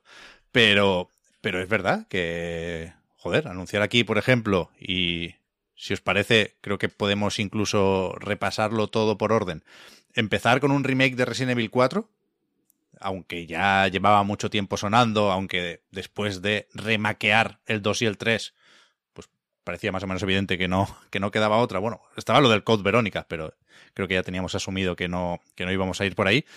Pero, pero eso, que vuelve a, en la descripción oficial dicen, un pueblo remoto de Europa. El amigo Leon Kennedy. Y a mí el vídeo es verdad que me sorprendió menos que el remake de Resident Evil 2, por ejemplo. Lo veo más Village, que no me entusiasma, que Resident Evil 2 Remake, que sí me gusta mucho. Pero no estoy yo tampoco como para quejarme de este tipo de anuncios, ni para mm, decirle que no a Resident Evil 4. ¿eh? Además, con fecha y todo. 24 de marzo, solo para nueva generación, PlayStation 5 y Xbox Series X, Series S y PC. No sé si ponerle aquí un asterisco porque recordemos que Village se anunció primero eh, solo para Next Gen y luego se colaron por ahí One y PlayStation 4 y no pasa nada ¿eh? en ese caso, pero ya veremos qué pasa con Resident Evil 4. Esperaba un tráiler un poquitín mejor, pero tengo ganas, vaya. Mm, lo mismo. Es que el problema del tráiler es que estaba cortado raro. O sea, eh, era, en mi opinión, como un teaser cortado y después un tráiler normal. Y no sé por qué lo, lo, hicieron así, pero sí que es verdad que, que tiene buena pinta. Lo que pasa es que me descolocó un montón eh, la intro eh, flamencona, que suena como una guitarrilla y ahora empieza el teaser este que digo, después el corte y después el tráiler. Fue eh, descolocado un poco, pero, pero bueno, no, eso no quita que el proyecto mole. No sé si lo hace M2 o lo hace Capcom o colaboran o qué, pero es algo que me gustaría confirmar próximamente. Pero vaya, no sé, creo que, que, va a funcionar bien la cosa y que Resident Evil alternando, ya lo he comentado muchas veces, ¿eh? alternando remakes y por lo tanto fórmulas tradicionales con primera persona, creo que está, está aguantando muy bien. Y, Capcom en general, luego ya hablaremos de Street Fighter 6 si queréis, pero a mí me da la sensación de ir con una soltura. hay otras compañías, yo que sé, Ubisoft, por ejemplo, es como que están intentando colar una sandía por un, por un tubito así, ¿sabes? Es como, se les ve como, hostia, como que... Cuesta salir, Entumecidos, es como, ah, una cosa como cuando en Ace Ventura 2, cuando sale Jim Carrey del culo del rinoceronte, eso, como una, una cosa eh, chunga. Pero Capcom, venga, pin, pin, pin, sacando juegos mm, contundentes, ¿no? Eh, joder, proyectos tochos, incluso, incluso, bueno, un Village que puede ser más eh, polémico, yo qué sé. Si, si es, eh, si no gusta, no es, yo creo que no es tanto porque sea malo o porque hayan o, porque hayan tropezado, sino porque han dado un paso que, no nos esperábamos, ¿no? Ha sido un baile que, que, que, igual ha sido más raro que otros. Pero les veo una soltura bestial, bestial. Capcom es lo mejor que hay en la vida, ¿eh? Hay momentos, hay momentos en los que pienso que incluso el Exoprimal va, va a salir medio bien. Pero, es, que, es, que, puede. Pero si no fuera el caso, yo creo que no va a ser el caso. Ahí está en Pragmata y ahí está algo de Itsuno. Ayer no vimos Dragon's Dogma 2, pero yo sigo pensando que no va a tardar mucho la cosa con esto de la celebración. En el Summer, Game Fest. O sea, en, el, cuando digo Summer Game Fest, por cierto, no me refiero al, a, las fiestas patronales del videojuego, sino al evento central, ¿no? al Summer Game Fest de, de Geofredo. Al del próximo jueves, el 9 de junio, es eso. Eh, después esto, estuvo un, un picadito de PlayStation VR 2 Hubo un pequeño susto porque cuando se anunció el, el The Walking Dead, Saints and Sinners, como es el capítulo 2, Retribution o algo así. Retribution, de hecho. Lo habíamos visto ya en una conferencia de Oculus y acababa el tráiler con 2022. Y entonces estábamos medio dormidos, pero nos despertó un poco la fecha porque pensamos, sale este año, PlayStation VR 2 y lo anuncian así, resulta que no, que en 2022 saldrá el juego para otras plataformas, eh, MetaQuest y también PlayStation VR 1, el de PlayStation 4, y ya si eso el año que viene, cuando esté disponible el dispositivo de Play 5, pues también estará una versión de, de este juego. A mí, a mí me pareció la parte más decepcionante del evento. PlayStation VR 2. Mira Ah, que... to- todos los anuncios Sí. del VR. Sí, yo, Ah. ven- yo venía por esto. Me interesaba más, sin saber que íbamos a ver, el- las posibilidades de PlayStation VR 2 que lo que pudieran decir las third parties. Y fue totalmente al revés. O sea, es verdad que se ve bastante bien Horizon Call of the Mountain, sobre Ujú. todo si haces el ejercicio de imaginar cómo se verá esto con las gafas, que no tiene nada que ver con un vídeo en YouTube. Pero me decepcionó la falta de Alex, la verdad. Creo que por muy bien que pueda estar el Saints and Sinners, son inevitables las comparaciones y yo creo que una apuesta decidida por la VR ahora mismo pasa por hablar con Valve y hacer lo que sea. Pero, pero, pero el Horizon, que seguramente será el estandarte ¿no? de, de PlayStation VR 2 de lanzamiento, me pareció que más allá de lo visual es un juego de primera generación de realidad virtual. No, no, no entiendo qué me aportan los, los nuevos mandos, por ejemplo, para hacer una serie de acciones que ya he hecho muchas veces con incluso los Move. Y es- esperaba al- algo más en ese sentido. Ya ni siquiera te hablo de anunciar ayer la fecha y el precio, que ya sabíamos que no, ¿eh? Pero. Pero no, no estoy hoy más ilusionado que ayer con PSVR 2. Ni menos. Ni menos, ojo, cuidado. Ni Vale. menos. PlayStation VR yo creo que lo tiene difícil para destacar en este tipo de eventos porque los juegos se ven un poco más cutrongos, en realidad. Y creo que requieren más explicación.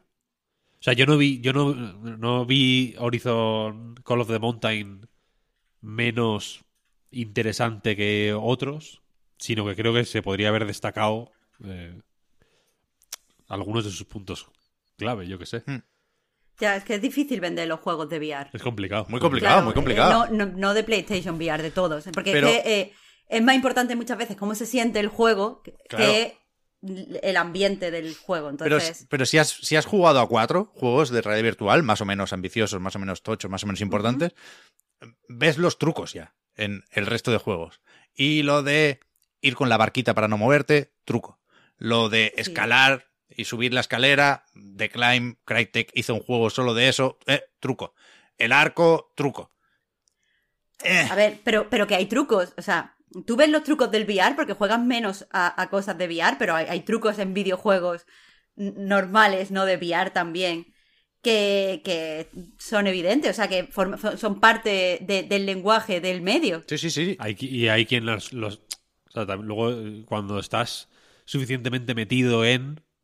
Eh, Eh, eso es lo que iba a decir. una como parte de la gracia no. Como experiencia No, y una- y- y una audiovisual parte- va a ser brutal esta mierda. Sin duda. Y una parte de la gracia, lo que quiero decir es que es ver quién hace mejor el truco también, ¿no? Porque sin hay duda, sin duda. Ala. triples que algunos los saben meter y otros no. Entonces, por eso digo que, que- que estas cosas yo creo que, hasta que no estás eh, experimentándolas o si no te las resaltan un poquito, es más difícil. Porque del Half-Life Alyx, los que no hemos jugado, como es mi caso, aún así, yo sé muchos de los trucos que- eh, del Half-Life Alyx, por qué son impresionantes y por qué son revolucionarios y por qué molan tanto, porque me los han explicado, porque, me- porque he visto a un youtuber que, se, que dedica 45 minutos a explicarme esos trucos, ¿sabes? Pero Eh, Al final, eh, evidentemente, trucos va a haber. Los videojuegos son una serie de trucos y por eso Duval Magic es el- el- el- la cima del videojuego. se ha comprado un castillo.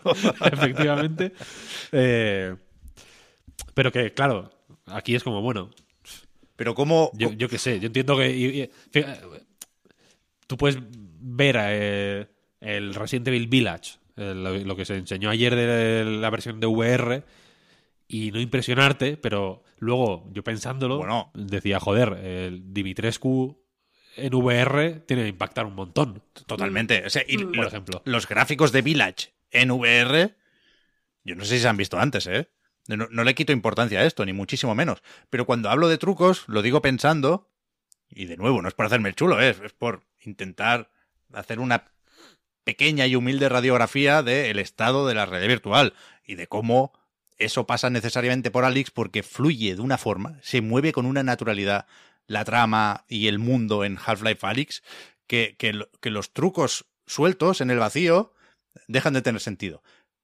Horizon Call of the Mountain va a ser solo trucos en el vacío. Yo espero que no. Yo espero que esos trucos se pongan de acuerdo, y así se diseñan las mecánicas, los sistemas y los videojuegos al final, ¿eh? se pongan de acuerdo para de alguna forma trasladar el combate de Horizon, Zero y Forbidden West a la realidad virtual.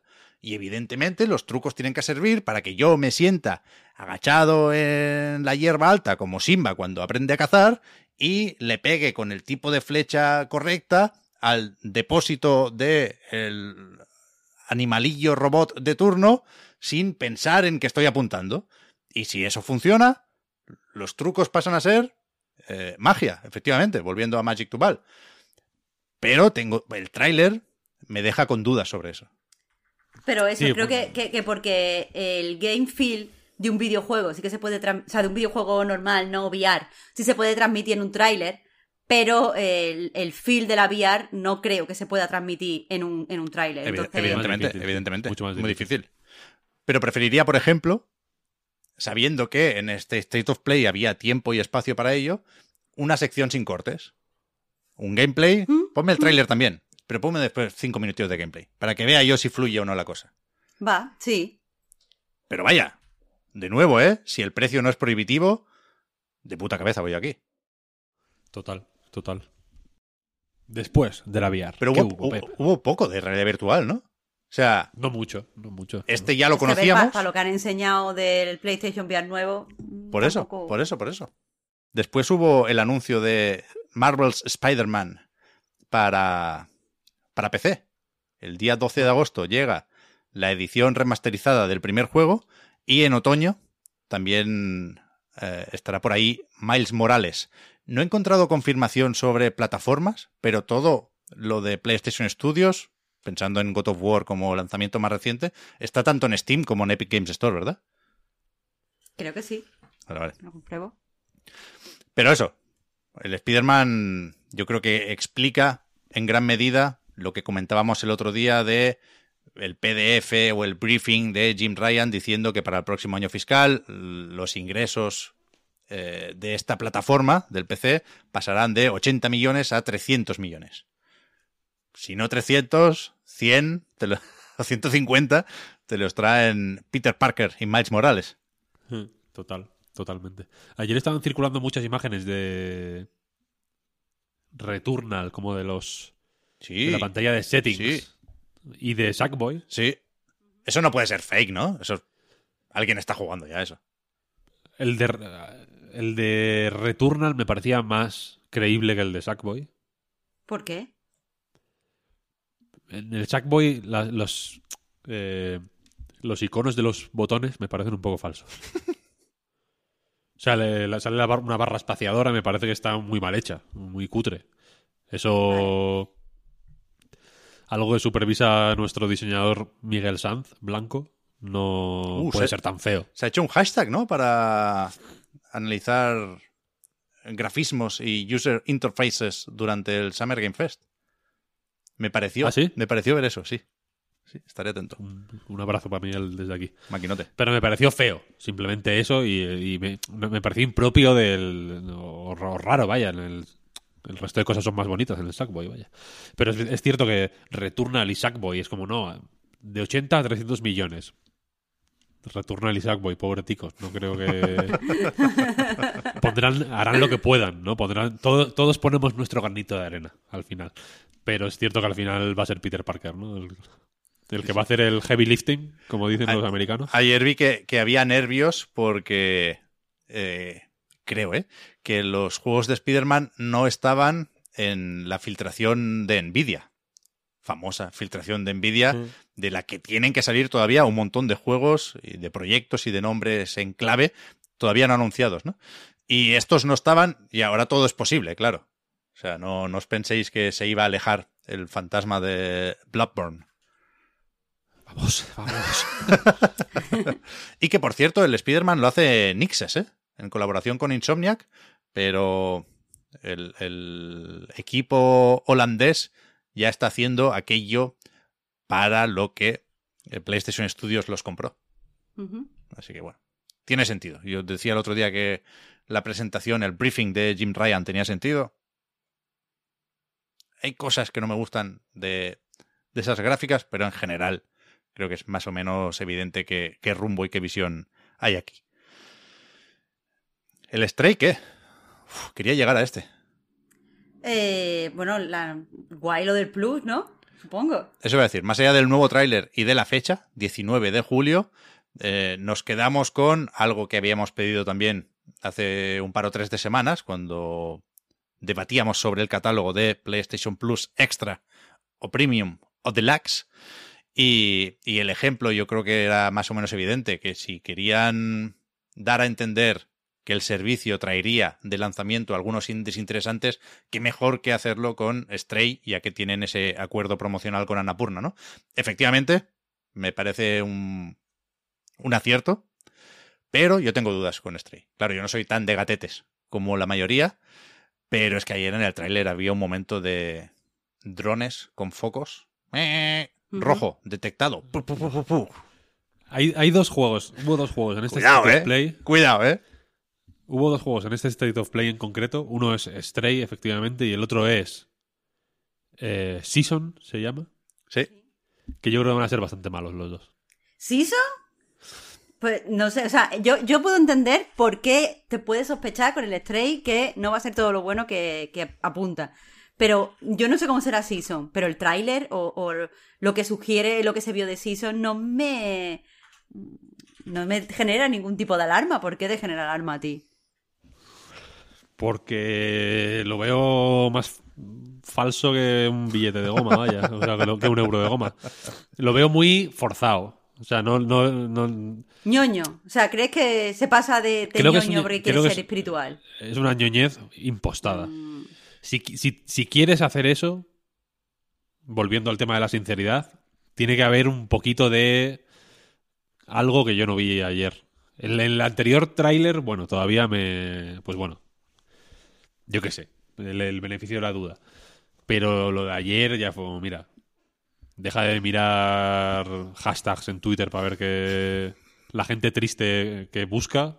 Porque, eh, o sea, me parece el mismo estudio, un estudio de mercado de qué juego quieren, quiere jugar la peña que está triste. y, no, y, no me, y, me pareció un poco me dio, me dio rechazo. y Stray. Pero sí, sí que parece interesante. O sea, lo que tú has dicho de estudio de mercado. Es verdad que hay muchos juegos eh, indie y mucho tal, que parece que han salido de estudios de mercado, lo que mucha gente con maldad llama la fórmula Napurna y cosas de estas. O sea, que sé por dónde vas y te entiendo.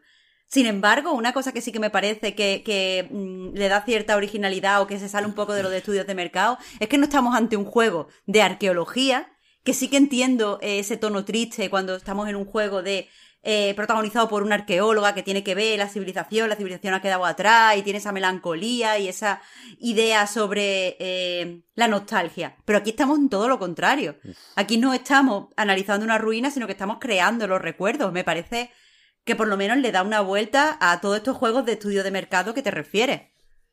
Sí, pero el tono de los diálogos, no sé, lo vi un poco batiburrillo. A, ver, sí que es verdad que el diálogo me pareció ñoño ñoño, pero, a ver, no, ñoño, a mí la tristeza me encanta. Me, refocilo en la tristeza. Soy estoy triste todo el día y, me gusta. Pero lo vi como, como eh, falso, falso, falso, como de, de disfraz. O sea, lo, que, lo que propone me, resulta interesante, efectivamente. Y creo que, que, que, está bien, pero lo veo disfrazado. Lo veo un juego que no me. No sé. No me. creo que creo, tengo la sospecha, y Dios quiera que me equivoque, de que va a ser bastante malo, simplemente. Yo creo que hay, que, hay peligros aquí, ¿eh? Y es evidente cómo puede salir mal o que puede tener esto de falso, de hipócrita. Vete a saber. Para mí el tráiler me parece tan bonito, una vez más, porque de nuevo este ya lo habíamos visto, que que ahora mismo no, no sabría por dónde buscarle las pegas. Season, por cierto, que ahora tiene coletilla, creo que antes no. A Letter to the Future, que ahora es más fácil de buscar en Google. Pero eh, Stray tiene algo que, que, o el tráiler de Stray de ayer tiene algo que el tráiler de ayer de Season no tiene, que son demasiadas cosas. Creo que a Stray le va a sobrar la mitad de. Del juego, no por duración, sino por cosas. O sea, de nuevo, menos es más, diseño por sustracción, ya sabéis también de qué pie cogeo, ¿eh? Pero me quería enseñar demasiadas cosas el tráiler de Stray y me quería enseñar lo justo el tráiler de Season. Y por eso, ahora si tuviera que votar, votaba por Season. Aunque... Voy a jugar los dos, vaya. Ojalá. A mí- Ojalá. Todos los indies fueran así, vaya. A mí es que Stray, y quizás es porque juego muchos juegos de puzzle o no sé, pero me pareció que todo lo que vi ya lo había visto. Y por lo tanto me dio la sensación de ser un juego antiguo. Que yo a tope con los gatetes. Y que lo voy a jugar, por supuesto. Y, y no es que esté de bajona con el juego ni vinagres. Pero no me no vi ningún tipo de diseño de puzzle original en todo lo que vi de tráiler. Y eso es lo que me da mala espina. No a lo mejor que el juego sea malo, pero sí que me pueda parecer aburrido o sí que no me pueda parecer el reto que quiero que sea. Entonces, no sé. De- desde luego con Season, eh, no sé al final qué tono tendrá el juego y si será sincero o no. Yo espero que sí, porque al menos sí que me, me pareció que quiere ir, o sea, quiere, o sea, que muchas veces hablo de que no me gustan las cosas de la nostalgia y me dan como mucha pereza y, y lo relaciono con ciertas ideas muy conservadoras que me disgustan. Y sí que vi aquí un rechazo a la nostalgia, o sea, quería hablar de, del fin del tiempo sin hablar desde la nostalgia. Y quieras que no, a mí eso me motiva. Eh, entonces sí que vi ese punto de interés que ya os digo, en Stray eh, todo lo vi muy repetido. Antes hablabas, Marta, de arqueología y, y me he acordado por un momento de In the Valley of Gods y me he puesto, Oh, como decía Víctor, muy triste. Ya, ya. Un mensaje para que os pongáis tristes los que estéis viendo y escuchando esto y os jodéis también. Eh, Imagina, ¿eh? What if? Ese juego. bueno, pero es que tenemos que recuperarlo como sea. Camposanto Sí. no se puede quedar. en Yo creo que no está. Yo creo que no está muerto ese juego. ¿eh? Como no va a estar muerto. Está de parranda. Pero sí, antes, antes de que yo entrara, estaba anunciado desde antes de que yo entrara en A Night. Sí, bueno, Y pero no había noticia haciendo- en todo el tiempo que estado- aquí. Han estado haciendo otras cosas. Sí, han estado es como de, de meetings, de team building. Echaron una mano con el Alex, justamente. Sí, por eso que han estado con el Alex, pues ahora ya a por lo otro. Después vimos The Callisto Protocol. Y a mí me parece un juego ilustrativo del State of Play, por lo que tuvo de grata sorpresa, en, en mi casa por lo menos. ¿eh? Yo no esperaba nada de este juego, después de leer el avance en Game Informer, y me gustó mucho el tráiler. Creo que, es, que se supo presentar bien, creo que ayuda lo de tener ya una fecha, 2 de diciembre, parece que se adelanta al remake de Dead Space, y aunque sí, pues eso, se parece mucho a Dead Space, se puede vestir de nuevo de sucesor espiritual, se puede decir que Scofield cuando estaba en Visceral fue el creador o uno de los responsables de Dead Space, pero eso, no, no tenía claro si lo acabaría jugando o no, y después de lo de ayer, desde luego me apetece. Tiene buena Sí. pinta, sí. Lo que pasa es que tampoco, o sea, quiero decir, no es que es un tráiler que te abre el apetito, pero tampoco es un tráiler que te diga nada diferente a lo que no sabíamos ya, ¿no? O sea, mm, yo qué sé, desde el principio se vio que era esto y ahí está, ¿no? Sí, sí. O sea, que el, el, el tráiler más que otra cosa confirma que puede ser el sucesor espiritual de Dead Space, pero yo creo que a pesar de que sabemos que Motif está haciendo el remake y tal, es fácil, es fácil infravalorar Dead Space. Quiero decir, ser un sucesor espiritual de Dead Space es mucho, ¿eh? A mí Sí, me, apetece un montón. Y Tiene, una, tiene un prestigio eh, brutal Dead Space. Yo, yo no soy tan Es fan de Dead Space, vaya, pero el, pero el. Tampoco soy hater ¿eh? de Dead Space. Me parece que está bien, pero. Pero creo que se, se juntan mu- muchas cosas en Dead Space, ¿no? Es como el. el- Eso sí que es una, una ruina de otra época, Dead Space, ¿sabes? De cuando Electronic Arts era. ya ves. hacía juegos. Sí, sí. sí, sí, sí, sí. Aquí no hemos dicho lo de Dragon Age, ¿no? Tampoco hace falta. ¿Cómo es? Dreadwolf. Dreadwolf. Ese es el nombre. No tiene cuatro, ya no podemos llamarlo Dragon Age 4. Eh, acaban de sacar Oli Oli Wall, como quien dice, acaban de sacarlo. Y ayer vimos también lo nuevo de Roll 7. ¿Cómo es? Roller Dome. No, Roller Dome. Roller Ah. Drum. Hay una R por ahí.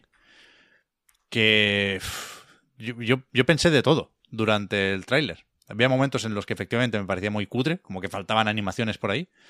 Había momentos en los que recordé que no me gusta nada My Friend Pedro. Pero había otros momentos en los que se me aparecía Vanquish. Y- O sea, me, me sorprende lo que dices de, de que pa- parece que faltaban frames y tal. O sea, quiero decir, no es ese eh, la intención artística, o sea, el estilo artístico no, no conlleva que se muevan los personajes así.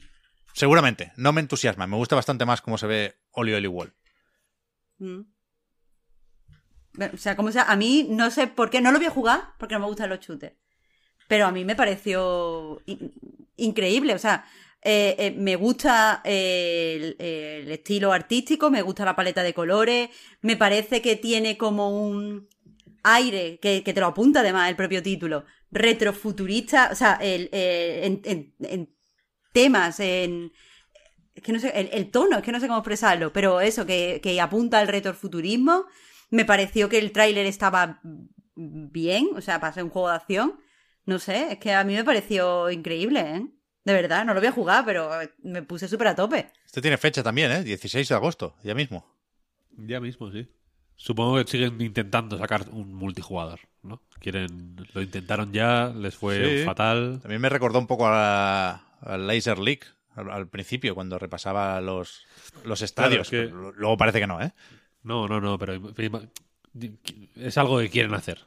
Llevan un tiempo intentándolo, al menos desde, la- desde Laser League, efectivamente. A ver si les sale bien. Este es mucho más, tiene mucha más personalidad que Laser League, que es un juego olvidable, ¿no? Pero, pero Puedo no decir es ese un- título. No es para un solo jugador. Este es multi, ¿no? Yo creo. Multijugador. Sí, que no me dio esa sensación en el trailer. No lo sé.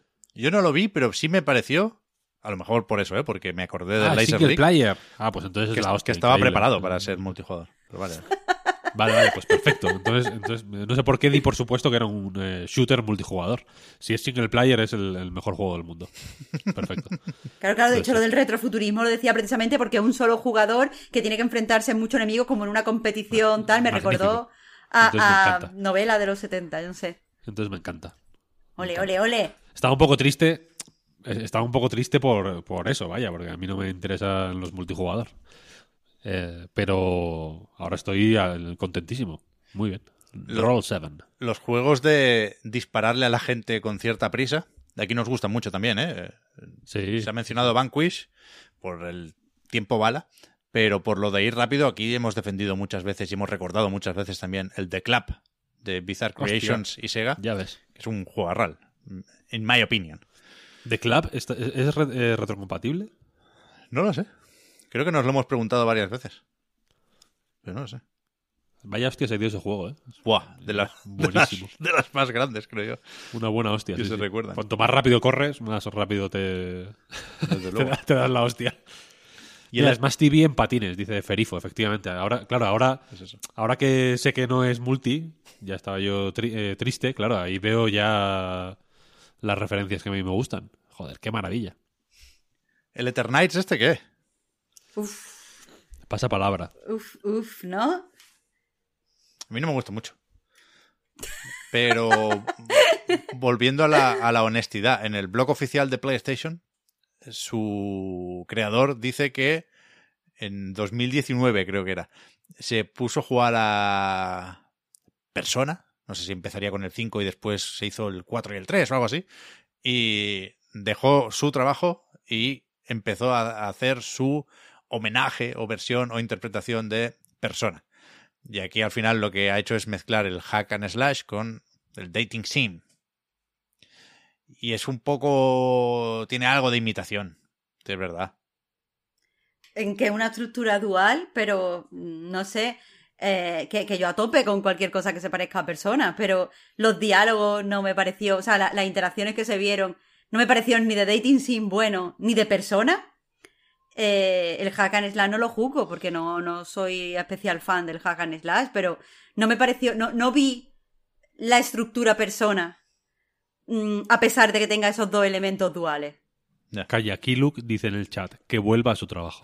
Ya, ya, me ha parecido muy duro, pero es verdad que, que, que, se ve amateur de más. Vaya, que tiene, tiene ese punto de evidente que genera un cierto rechazo.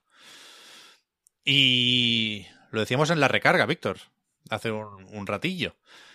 Se nos conoce por opinar con mucha facilidad, quizá con demasiado con demasiada facilidad, pero pero yo, yo no sé qué decir de nada más y nada menos que Street Fighter VI.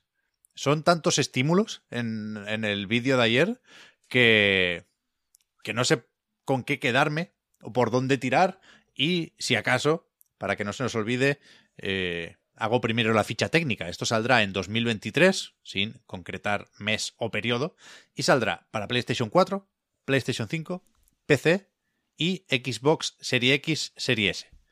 Eh, recupera Phil Spencer, ese Street Fighter que se le escapó con el 5, pero no habrá versión de One.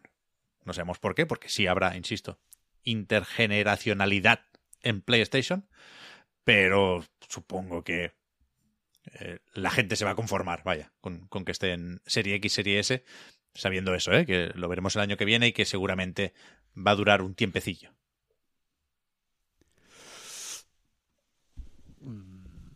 Ya, es que no, es que no, Te anula, ¿eh? El puto.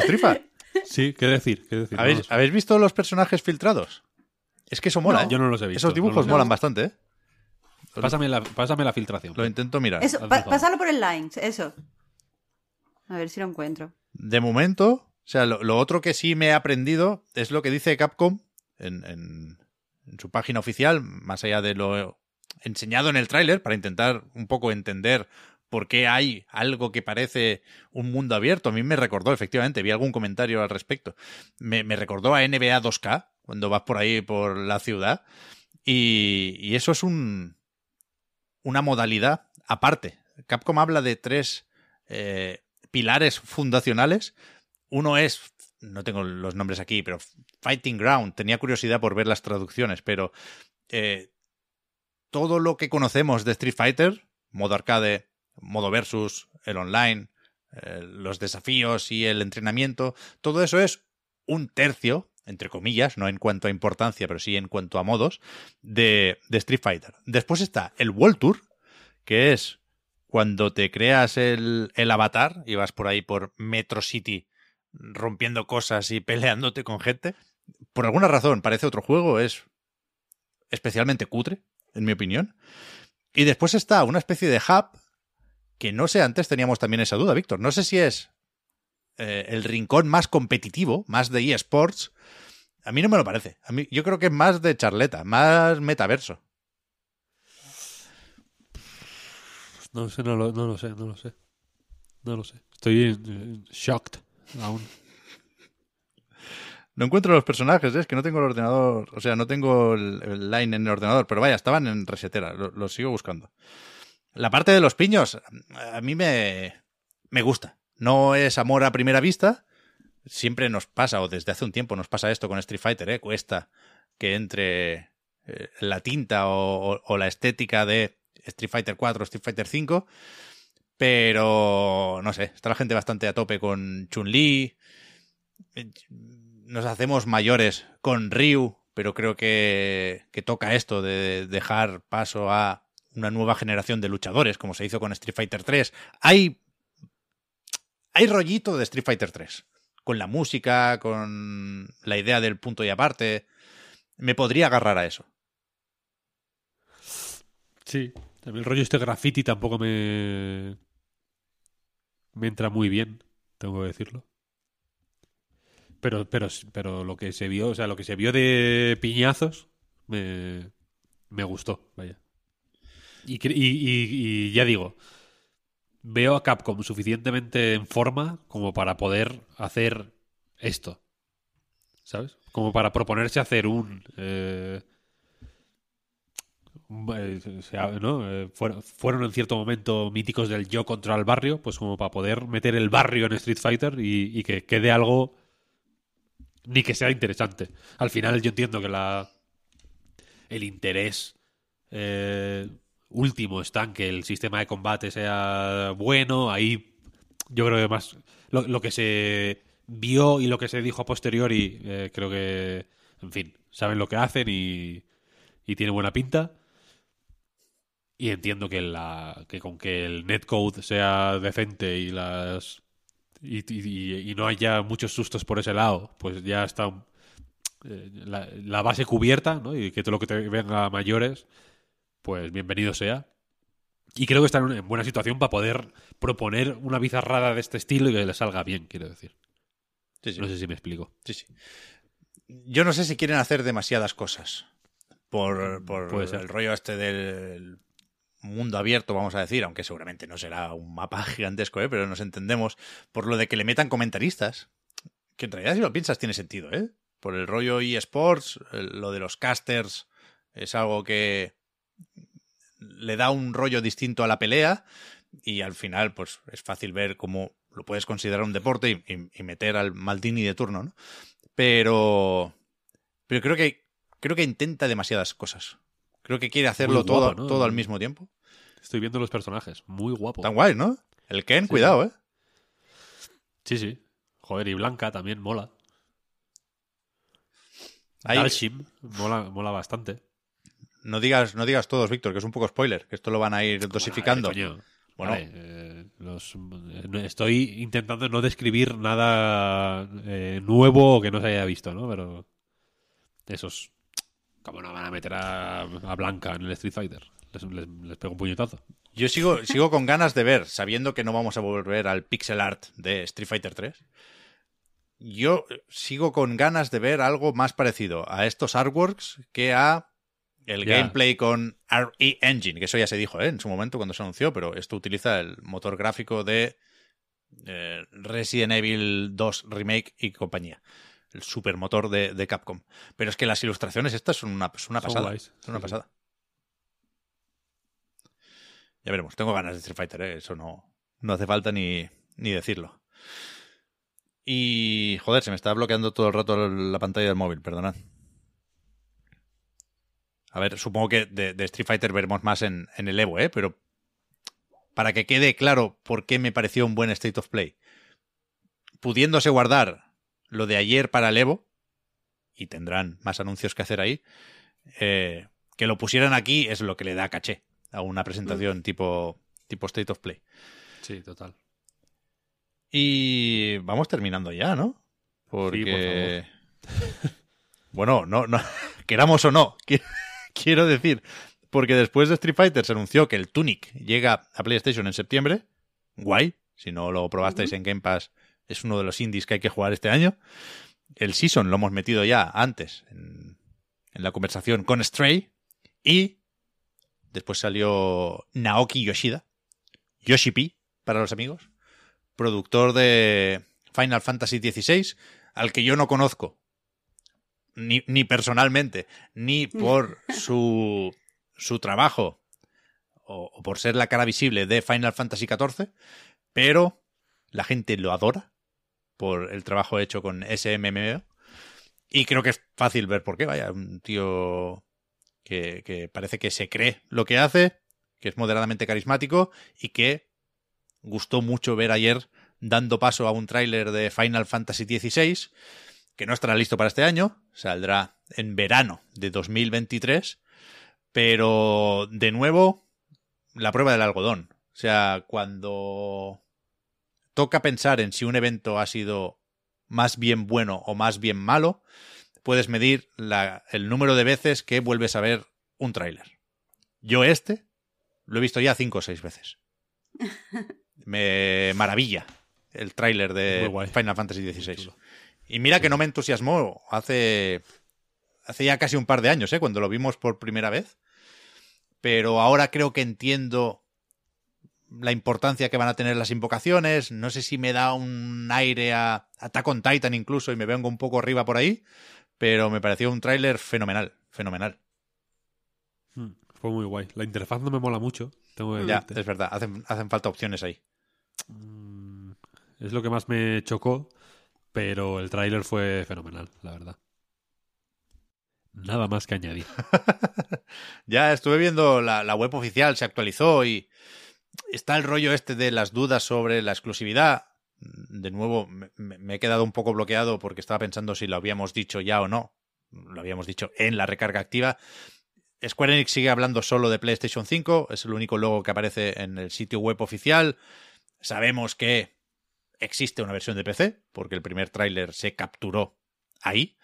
Y tenemos eh, la referencia de Final Fantasy VII Remake para pensar que igual está unos mesecillos en PlayStation, luego pasa a la Epic Games Store y ya veremos si acaba en Steam y o en, en Xbox.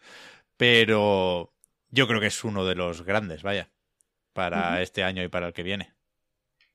Sí, decían que ya estaba terminado, ¿no? Que Ya, estaba, ya se podía jugar de principio a fin Sí, y que ahora falta, pues, pulirlo con su tiempo, ¿eh? Porque sí. Tiene- un año puliendo, ¿eh? Sí, sí. y optimizando. Se ve muy bien. Yo creo que hay upgrade, entendido como contrario a downgrade. Hay alguna escena con, con Shiva que ya estaba en, en- en el primer tráiler y me las puse una al lado de otro y es aquello que, bueno, pueden ser muchas cosas. Puede que sea la iluminación, puede que sea el momento del día, ¿no? Pero en general yo creo que va para arriba este juego, ¿eh? Sí, pero Sí. para abajo, desde luego, no. que, que, que no es poco, quiero decir. Eh, ¿Estáis, ¿Estáis puestos en la historia o qué? Que no, es- no es nuevo, ¿eh? yo no, no, no la había leído hasta ayer, no había prestado atención, pero es información que compartió Square Enix hace un tiempo ya. Que esto de las invocaciones eh, son. las llevan dentro algunos personajes. El prota, creo que se llama Clive, su historieta es que por linaje, es de la nobleza, le tocaba recibir el poder de Fénix. Pero no, se lo lleva su hermano, que es más enclenque y que no le tocaba. Y, y en cambio recibe el poder de Ifrit, que es un- una invocación oscura y que es un marrón para él. Pero supongo que el rollo será aprender a dominarlo y hacer las paces consigo mismo, ¿no? Lo Y entiendo, lo entiendo, porque Ifrit en el Chocobo GP es muy difícil de... es de los más difíciles de conducir. Pero eso, yo- me, me gusta. A mí me gustó mucho Final Fantasy XV ya, ¿eh? No, no creo que necesite recuperar nada la franquicia, pero sabemos que cada entrega es de su padre y de su madre. Y, y esta parece tocha, tocha, tocha, vaya. Y parece muy de su padre o de su madre, pero desde luego no de la misma que los demás. Que eso, que eso es, es- Bueno, eh, con los Es Final bueno Fantasy. si no eres especial fan. No, y, y si- y yo creo que si eres fan también, porque los. Joder, mm, igual hasta el 9, yo qué sé. eh, O tampoco, bueno, hasta el 7. Pues ponle que, bueno, que igual por limitaciones o por, la- o por circunstancias eran más parecidos entre sí. Pero a partir de ahí, eh, la cosa fue, joder, de- de- del 10 al 12, al 13, ¿no? Al 15. pff, aquello es movidas totalmente distintas. Entiendo que ya es parte de, de, de lo que es Final Fantasy, ¿sabes? De ser suficientemente flexibles como para ser muy Final Fantasy sin, sin ser eh, para nada lo mismo que los anteriores, ¿sabes? Y, este, y este parece justo eso. Creo, creo que es una buena vibración, vaya.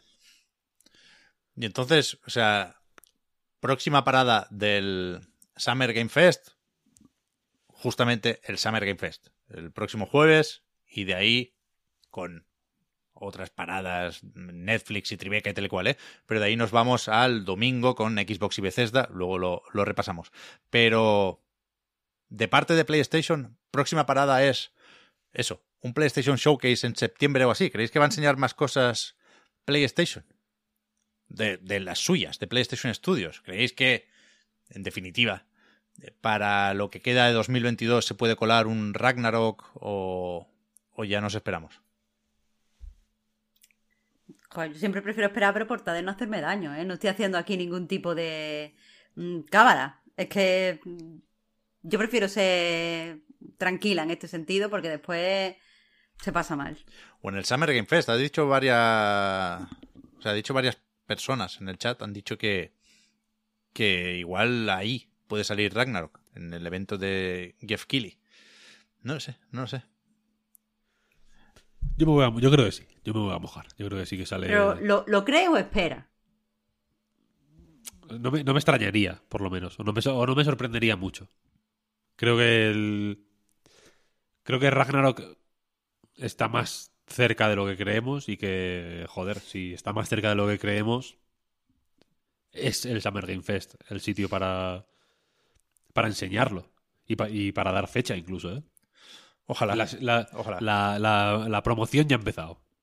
Yo creo que que no, que no, es- no se va a ir a junio de 2023, ¿sabes? O a, o a agosto de 2023.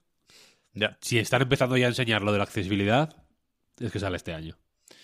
Ya digo, ¿eh? Yo, Bueno, mm. fuera máscaras en ese sentido. Me gustó el State of Play, me fui a dormir más o menos satisfecho, pero necesito un Kratos, ¿eh? Más o menos pronto. Pues Hay, hay que, Si apu- tuvieras- hay que apuntalarlo esto, ¿eh? si fueras pecero, te habrías rejugado el, el God of War en el, en el PC. En ultra wide. Hey, I'm Ryan Reynolds. Recently, I asked Mint Mobile's legal team if big wireless companies are allowed to raise prices due to inflation. They said yes. And then when I asked if raising prices technically violates those onerous two year contracts, they said, What the f are you talking about, you insane Hollywood ass? So to recap, we're cutting the price of Mint Unlimited from $30 a month to just $15 a month. Give it a try at mintmobile.com slash switch. $45 upfront for three months plus taxes and fees. Promo for new customers for limited time. Unlimited more than 40 gigabytes per month. Slows. Full terms at mintmobile.com. Hi, I'm Daniel, founder of Pretty Litter. Did you know cats tend to hide symptoms of sickness and pain? I learned this the hard way after losing my cat, Gingy. So I created Pretty Litter, a health monitoring litter that helps detect early signs of illness by changing colors, saving you money and potentially your cat's life. Pretty Litter is veterinarian developed, and it's the easiest way to keep tabs on your fur baby's health right at home. Go to prettylitter.com and use code ACAST for 20% off your first order and a free cat toy. Terms and conditions apply. See site for details. Eh, ¿Vamos con los jueguicos que hemos estado probando estos días o qué? Venga. Marta, dale, dale. A la una hay presentación de Sega, ¿eh? Ah, pues, pues la cubrimos en directo, live. Aquí te van a, te van a sacar la Dreamcast Mini, Potter. Yo qué sé, tú. Una... Yo estoy pensando Dreamcast Mini y al final van a sacar una puta Game Gear con, con tres juegos, en tres ediciones distintas. Una trae el Columns 1 y 2, pero el 3 no. En otro trae el Columns 2 y 3, pero el 1 no. y van a costar 80 pavos cada una y van a salir en Japón. Edición limitada, 20 unidades. Aquí tenía preparado el Diablo Immortal. ¿Pero quieres eso, Víctor, o quieres pasar a Card Shark? A ver, va- vamos a hablar del Diablo Immortal si quieres, porque voy a ser muy breve. Es. Está la cartela puesta ya, Pep, confírmame. Yes. Es una bazofia de juego. Es ¡Qué un juego, es un juego vomitivo. Es un insulto a la inteligencia. eh, y. Y en fin, es un juego penoso. Ayer, como dije antes, no sé si estábamos ya en el programa fue en la previa. eh, en el juego hay un chat y estaba la gente comentando en el chat, tal, no sé qué. Había mucha gente diciendo en plan, este juego es malísimo. eh, me voy al Path of Exile, tal, no sé qué, no sé cuál. Eh, y había gente diciendo, pues a mí me parece un- que para ser de móviles es bueno. Esto me parece un insulto a los móviles y me parece un insulto a la inteligencia de la gente que juega juegos de móvil. Es un juego en el que estás 25 minutos jugando y has subido al nivel 30.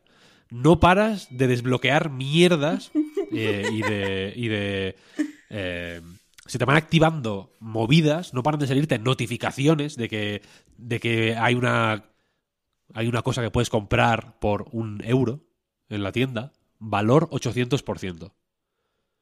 Es como que vale un 800% más de lo que piden por ello. Es como, no, no, no, vale un infinito por ciento más de lo, que, de lo que pides por esto porque me estás pidiendo 99 céntimos y no vale una mierda esto que me estás intentando vender aquí.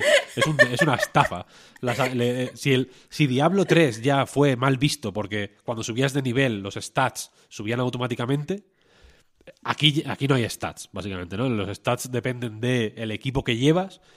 Cae equipo constantemente. Es un juego de, de ir al herrero todo el rato a reciclar basura. Eh, porque no paras de recibir equipo y el equipo que tienes se convierte en basura en dos minutos. Porque, ah, porque en dos minutos te han caído cuatro cinturones más y los cuatro son mejores. Eh, la cosa se va se complejiza un poco y, efectivamente habrá quien me diga no hombre pero es que luego cuando desbloqueas las gemas eh, pues bueno ahí sí que se abren más opciones de personalización porque bueno hay eh, equipo que tiene ranuras y puedes meterle gemas para personalizar eh, los, atributos de ese equipo, ese equipo lo puedes ir mejorando y tal y cual. ¿Qué pasa? Que esas gemas son, como todo el resto del juego, un engaño y, una, y, un gancho, es una zanahoria para que pagues, para que compres gemas, porque estas gemas las puedes conseguir jugando, efectivamente. Tienes que meterte en unas fallas que se llaman, que son unas mazmorras aleatorias donde se reciclan pues jefes, eh, enemigos, tal y cual, las puedes personalizar la dificultad metiéndoles blasones, que se llaman. Cada blasón eh, aumenta eh, los drops, básicamente, aumenta la dificultad, pero también los drops. Puedes buscar equipos o jugarlas en solitario, son pues instancias de alta dificultad para animarte a jugar con gente. pues para pues, facilitar un poco las cosas, porque son, porque ahí sí que te pueden poner las cosas un poco más difíciles. Pero estos blasones son otro puto objeto a comprar, hiperlimitado. Eh, y, todo, es una, es, una, es una tienda de cosas inútiles con un juego de por medio. Para justificar la existencia de esas cosas inútiles. Cuanto más se aleja eh, Blizzard de Diablo 1, más perdidos están, yo creo. Este juego es, es, es, una. Es, si, si, necesitaba el ministro Garzón una, una razón de peso para eh, regular las cajas de loot, esto es. Esto es un juego de azar. En, el sentido de que aunque no haya cajas de loot, porque efectivamente la, forma, el formato caja de loot de eh, un cofre que, que vibra y de pronto explota y saca unas luces y tal y cual, ya es tan cómicamente obvio que te, que te están poniendo todas esas luces y tal para flashearte como un ciervo en la carretera, es tan cómico que, que, ya es un mecanismo de gameplay más, porque en Vampire Survivors eh, hay cajas hay cajas de loot. Todos los, enemigos eh, los enemigos así más eh, tochos sueltan unos cofres que se abren como cajas de loot al final, ¿no? Lo único que no pagas por ellos. Entonces aquí lo que han hecho es crear un, ecosistema de azar. Nada de lo que haces tiene que ver con la habilidad. Poco. Tienes que moverte y bueno, puedes... Hay alguna algún conato ahí de, de, estrategia, pues cuando un enemigo te va a atacar para adelante, te lo señalizan súper bien, pues tú te mueves para un lado y ya está. Pero, pero es pero son conatos de juego de habilidad. Nada de, lo que ocurre en Diablo Immortal tiene que ver con la habilidad o con el juego. Son simplemente acciones que el juego te permite hacer para, eh, de alguna manera, involucrarte en, un sistema de recompensas que, está diseñado única y exclusivamente para que caigas en la tienda. Punto. Todo lleva a la tienda. En el menú de... Cuando das escape, yo estoy jugando en PC, hay un se abre un menú ahí con que al principio en la parte del tutorial solo tiene solo está desbloqueada la casilla de habilidades que son como bueno pues las habilidades al final no eh, cada clase tiene x habilidades se pueden eh, poner cuatro en el 1 2 3 4 en el caso del PC eh, que también se desbloquean automáticamente subiendo de nivel no tienes que gastar no, no puedes elegir tu to build no o sea las las, clases son lo que son. Y en el nivel 30 se desbloquea tal, y en el nivel 15 tal, y en el nivel 8 tal. Y claro, hay como 10 pestañas ahí, o 10 botones. Al principio solo estaba habilidades desbloqueada y pensé, joder, qué complejo este juego, qué cantidad de opciones.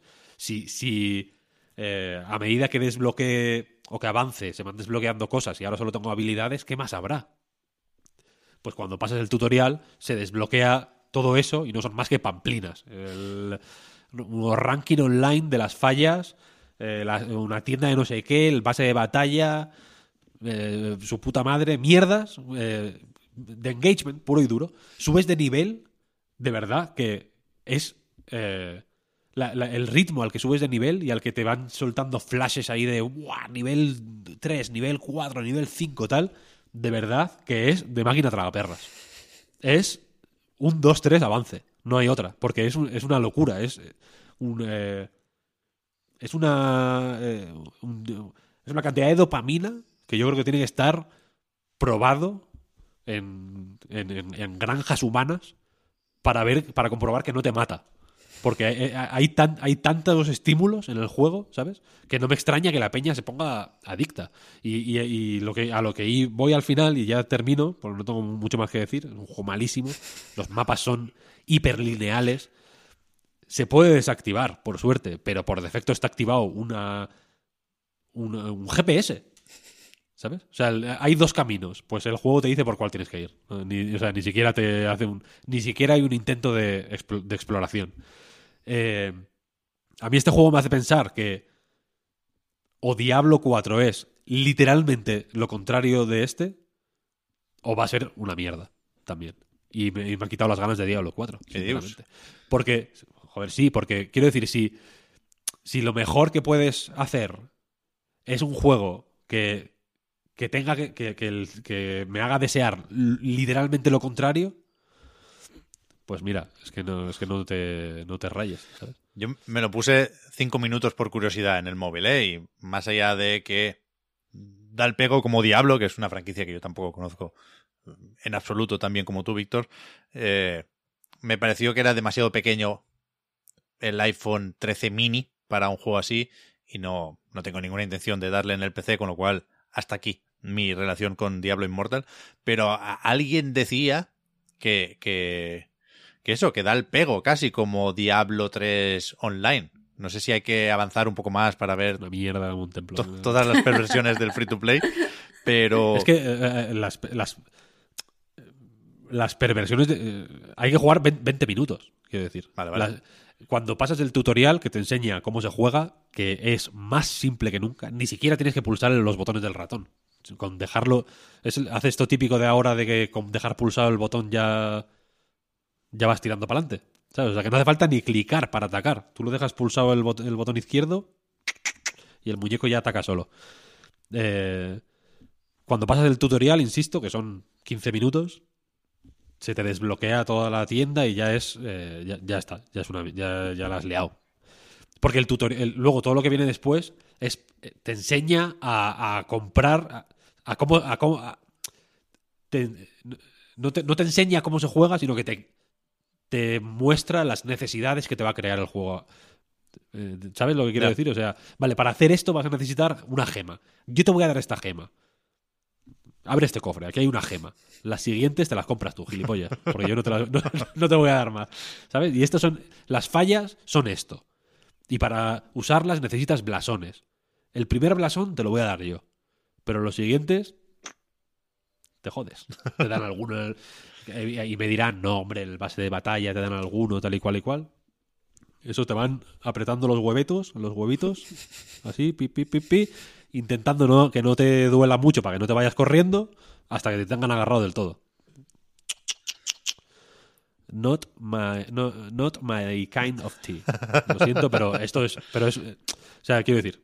eh, yo entiendo que el, los juegos de móviles, claro, es que es free to play y tal, pues cóbramelo. ¿Sabes? No, no me, no, no me claro. cuentes películas. a ver qué hace, a ver qué hace el 4. A mí me da un poco igual Diablo, pero me interesa la imagen y el futuro de Blizzard, ¿no? Y, y, pensando en eso, el otro día me sorprendió, o el presente de Blizzard, ¿eh? Y no necesariamente por los escándalos ni por la posible y probable adquisición por parte de Microsoft, pero el otro día tuiteaba el bueno de Jason Schreier eh, algo que me pareció curioso. Dice, Diablo Immortal ha salido en móviles, porque salió un día antes que el, el de PC. Y dice, esto pone fin a el periodo más largo eh, entre dos nuevos juegos de Blizzard. O sea, no cuenta Warcraft 3 Reforged, por ejemplo, ¿no? Ni el O Diablo 2, Diablo 2 Resurrected. ¿no? Resurrected, ahí está. Dice, el anterior récord de la compañía fue desde World of Warcraft a StarCraft 2. que vaya dos también, ¿eh? Dice, fueron 2072 días. Desde Overwatch a Diablo Immortal han pasado 2199 días. Y, y es verdad que Overwatch 2 está más o menos cerca, Diablo 4 no saldrá este año, pero igual para el que viene sí. Ya veremos. Hay es, esos dos en camino y está el, el, Warcraft también rollo Clash Royale para móviles. Pero que creo que no se nos olvida hasta qué punto Blizzard es un bicho de cuidado. O sea, han estado eso, 2200 días sin sacar un juego, siendo una pila de gente, una cantidad de trabajadores en Blizzard. Hay un, hay un gráfico como de quesitos de cómo quedaría Xbox Game Studios después de la adquisición de Activision Blizzard. Uh -huh. Y Blizzard, solo Blizzard, sin King, sin eh, Infinity Ward y demás estudios de Activision, contando Bethesda y contando todo lo que tiene Xbox, Blizzard es un tercio del personal. Joder. Una barbaridad. Que Sí, hombre. una empresa así saque un juego cada 2200 años, un juego como Diablo Immortal, ¿eh? Con colaboración. 2200 días. 2200, no, 2200 2200 años. Es mucho mejor. He dicho Cada 2200 juego años. es como la venida de Cristo. Sacaron uno antes de Cristo y hasta hoy. Tienes que tener mucha suerte para que te pille. Pero, perdón, que no. No es sostenible esto. Si, si vives de la mejor época de World of Warcraft, sí. Pero si tienes que vivir de Diablo Immortal, ya veremos. A ver, ¿eh? igual, igual es sostenible. Porque igual el Diablo Inmortal de pronto eh, triunfa. Igual esto engancha a mucha gente. Yo creo que hay mucha gente dispuesta a engancharte a este, a este tipo de cosas. Pero, pero, que, pero es una perversión de, de. de, pues en fin. De- eh, que- lo- lo- a lo que voy es que el, el nombre Blizzard cada vez significa menos. Ya, ya. StarCraft 2, que es un juego de una calidad eh, al- altísima, o Diablo 2, que es un juego de una calidad altísima, o Warcraft 3, y cada vez significa más, pues en fin, eh, micropagos, eh, de- el free to play más depredador que existe. Yo, es- este juego yo creo que es el- lo más bestia que he jugado. No, no juego mucho free to play porque no me gusta este tipo de historias. Entiendo que soy un poco del público objetivo de Diablo Immortal también, ¿no? Los tontos que todavía no han caído en estas historias. Pero este es, el, más, el, más, el caso más extremo. Porque de verdad que en, póntelo 20 minutos y subes al nivel 30. O sea, no, no paras. Es, fu, fu, fu, fu. Es, es como darle al botón de, de, de la. Ya, ya. Y no, tienes, y no tienes que hacer casi nada, en realidad. Ya. Insisto, ¿eh? Y, y parece más o menos claro que Bli- Blizzard aquí ha hecho lo justo, que es un desarrollo externalizado y una colaboración y demás, ¿eh? Pero me, me, me parecen muy, muy, muy chocantes los números de, de una cosa y la otra. Si os parece, vamos recogiendo, hablando un poquitín de Card Sharks. Y me acuerdo, Marta, que había Yes. otro juego por ahí que querías comentar también. Yes. Ah, el- eh. ah, pues verdad, el del, ¿cómo es? El teatro, es, es muy bonita la traducción. Teatro de los finales trágicos se llama. Ahí está. Pero con eso solo quiero decir una cosa rápida. No es un juego nuevo, es un juego que eh, salió a finales de- del año pasado, en noviembre si no me acuerdo, pero eh, es un juego narrativo y ahora está disponible la traducción a eh, tanto a español latam como a español de España. Y es una traducción me parece francamente buena, porque es un juego de humor y hay muchos chistes y los personajes tienen diferentes tonos. Eh, entonces, nada, mm, no voy a hacer un análisis. A mí me ha gustado personalmente mucho. Un juego muy gracioso en el que controlas a cuatro personajes y tienes que decidir previamente lo que van a hacer. Entonces, cuando eh, eliges a, un- a uno de esos cuatro personajes para tú jugar la historia, tú sabes lo que hacen los demás, pero no sabes en qué contexto. Entonces, se van generando pequeños gags que te llevan a un final y todo, o sea, hay 40 finales malos y un final bueno. Y tu objetivo es encontrar este final bueno. Entonces, eh, no sé, me ha parecido muy simpático. Es un juego muy, muy pequeñito y simplemente quería aprovechar el podcast para decir a la gente que le gusten los juegos narrativos que le eche un, un ojo. Guay. Pero bueno, Card Shark. Que, eh, bueno, que tenía muchas ganas de hablar de él porque ya es uno, o sea, está por ahora en mi top 3 del año. Entonces, eh, me, me hace ilusión hablar de los juegos que me gustan mucho. Ha salido ya, Es- ¿no? Salió ayer, perdona Marta. Sí, sí, sí, salió ayer en eh, Switch y PC, Ahí está. si no recuerdo mal. Eh, básicamente es eh, un juego en el que la base es la cartomagia, es hacer trucos de carta. El protagonista es un chaval eh, mudo que vive en la Francia del siglo XVIII y que eh, se ve envuelto en un accidente en el que muere su jefa. Él trabaja en una posada, hay un accidente y le disparan a, su jefa y ella, ella muere. Entonces tiene que huir porque piensa que como es mudo y por ciertas cosas lo van a terminar acusando. Entonces huye y se refugia en un, eh, pues, en un asentamiento o en un eh, lugar donde tienen, donde tienen caravanas eh, unos gitanos. Y entonces empieza a aprender trucos de cartas. Trucos de cartas con el objetivo de engañar a las cartas y hacer dinero o de ser trilero, básicamente. Eh, y eh, bueno, pues eso, el juego se estructura de forma que tú, hay eh, 28 trucos diferentes, entre comillas, porque claro, hay trucos y después iteraciones sobre esos trucos, pero básicamente hay 28 formas diferentes de engañar a las cartas, tú tienes que aprenderlas y ejecutarlas en pequeños episodios de alrededor de 10 minutos. O sea, básicamente el juego, tú estás en el campamento, eh, puedes eh, donar cierto dinero y tal, eh, puedes hacer varias cosas en el campamento, vaya. Y eh, después, pues vas a un sitio donde te han invitado a una partida de cartas o donde puedes poner en la plaza del pueblo tu show y básicamente te haces, haces ese, es- ese truco de carta que has aprendido y ganas dinero o pierdes dinero o eh, enfadas a la gente. Hay cierto, cierto input que puede ser positivo, negativo o dramático porque también pueden pegarte un tiro por estafador. Eh, entonces vas y mueres, bajas y ves a la muerte. Eso está muy guay todo eso, pero no quiero spoilear. Eh, entonces, eh, el juego, la base es, es esa. Los trucos se hacen a través de varias mecánicas. Hay trucos de cartas donde lo importante es el ritmo. Entonces es como un juego de ritmo. Hay trucos de cartas donde lo importante es eh, la observación. Entonces tienes que hacer cosas para observar y después dar una serie de indicaciones. Son pseudo puzzles. Y ahí, pues, de mucho, de muchos tipos. Ya os digo, en este es un juego donde tú entras y cuanto menos sepas, mejor. Lo que sí es interesante es que los trucos que se muestran son todos reales y todas las interacciones y todas las iteraciones sobre esos trucos también son reales. Ahora, a mí lo que me ha apasionado de este juego es tres ideas que se apuntan. Eh, las tengo apuntadas aquí para no. O sea, cojo el móvil para poder leerlas porque no quiero que se me olvide nada. Eh, pero eso, tres ideas filosóficas que se apuntan alrededor de eh, los juegos de cartas y los timos y tal. Porque el caso es que yo odio la magia. No me gusta nada la magia.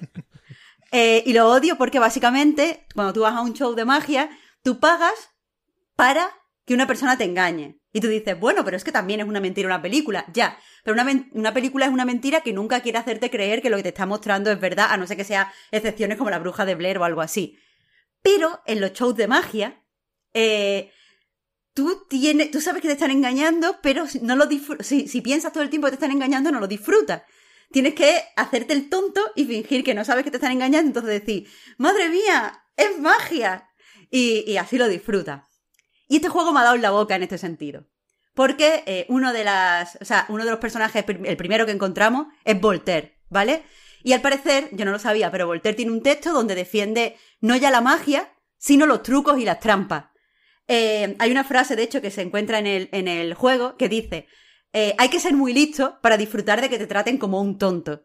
Y básicamente, eh, una de, las cosas que hace este juego es eh, enseñarte que eh, hay, mucho arte y mucho talento en el hecho de hacer trampas. Y puedes disfrutar, cosa que a mí no, antes no me pasaba, puedes disfrutar simplemente apreciando la habilidad o el talento de la gente que en realidad, bueno, puede estar intentando engañarte o, eh, puede estar intentando timarte o puede estar intentando deslumbrarte según estén ante- an- o según estés ante magia o estés ante eh, trampas. Pero sea como sea, ahí hay un craft y el juego es eh, muy sensible a la hora de demostrarte ese craft y a la hora de ponerlo en valor.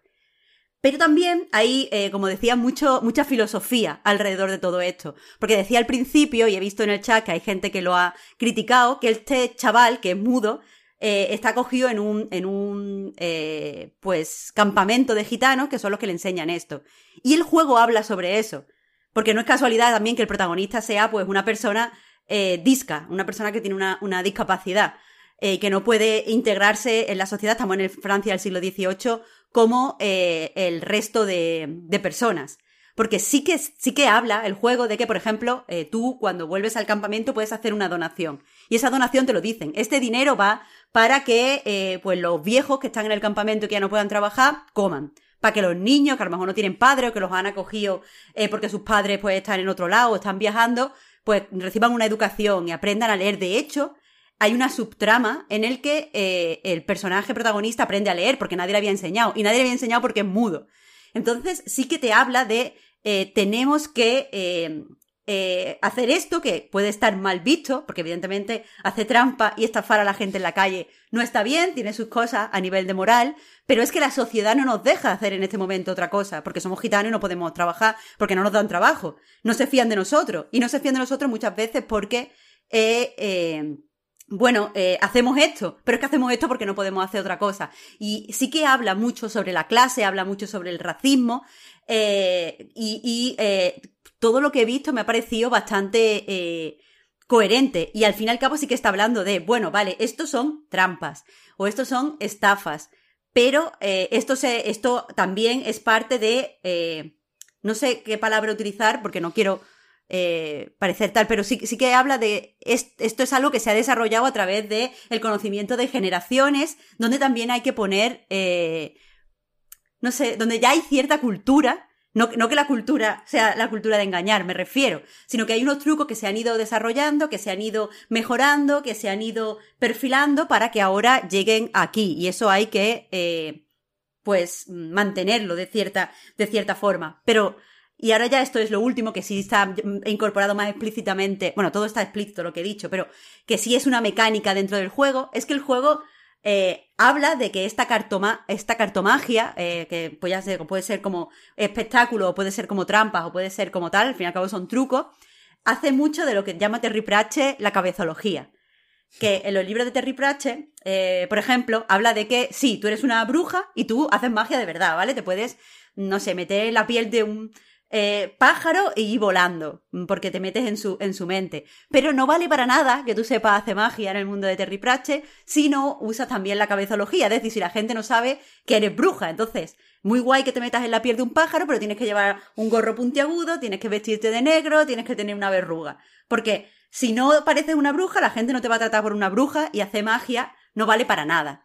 Entonces, este juego incorpora la cabezología de forma que eh, es tan importante saber hacer bien el truco, es decir, saber darle a las teclas cuando hay que darle para cambiar las cartas, o eh, servir lentamente el vino para poder ver las cartas de los demás, o levantar ligeramente la carta cuando lo repartas para que la pueda ver tu compañero. Ahí es importante eso, pero también es muy importante saber cuándo tienes que dejar a la otra persona ganar, cuándo tienes que retirarte de la mesa, qué cosas eh, le van a hacer que sospeche y qué cosas no, y eso tienes que ejecutarlo mientras haces el truco. Ahí eh, se va complicando conforme pasa el, pues, los capítulos y aprendes trucos más difíciles, pero como no quiero hablar de nada, voy a utilizar el del primer eh, sitio al que vamos.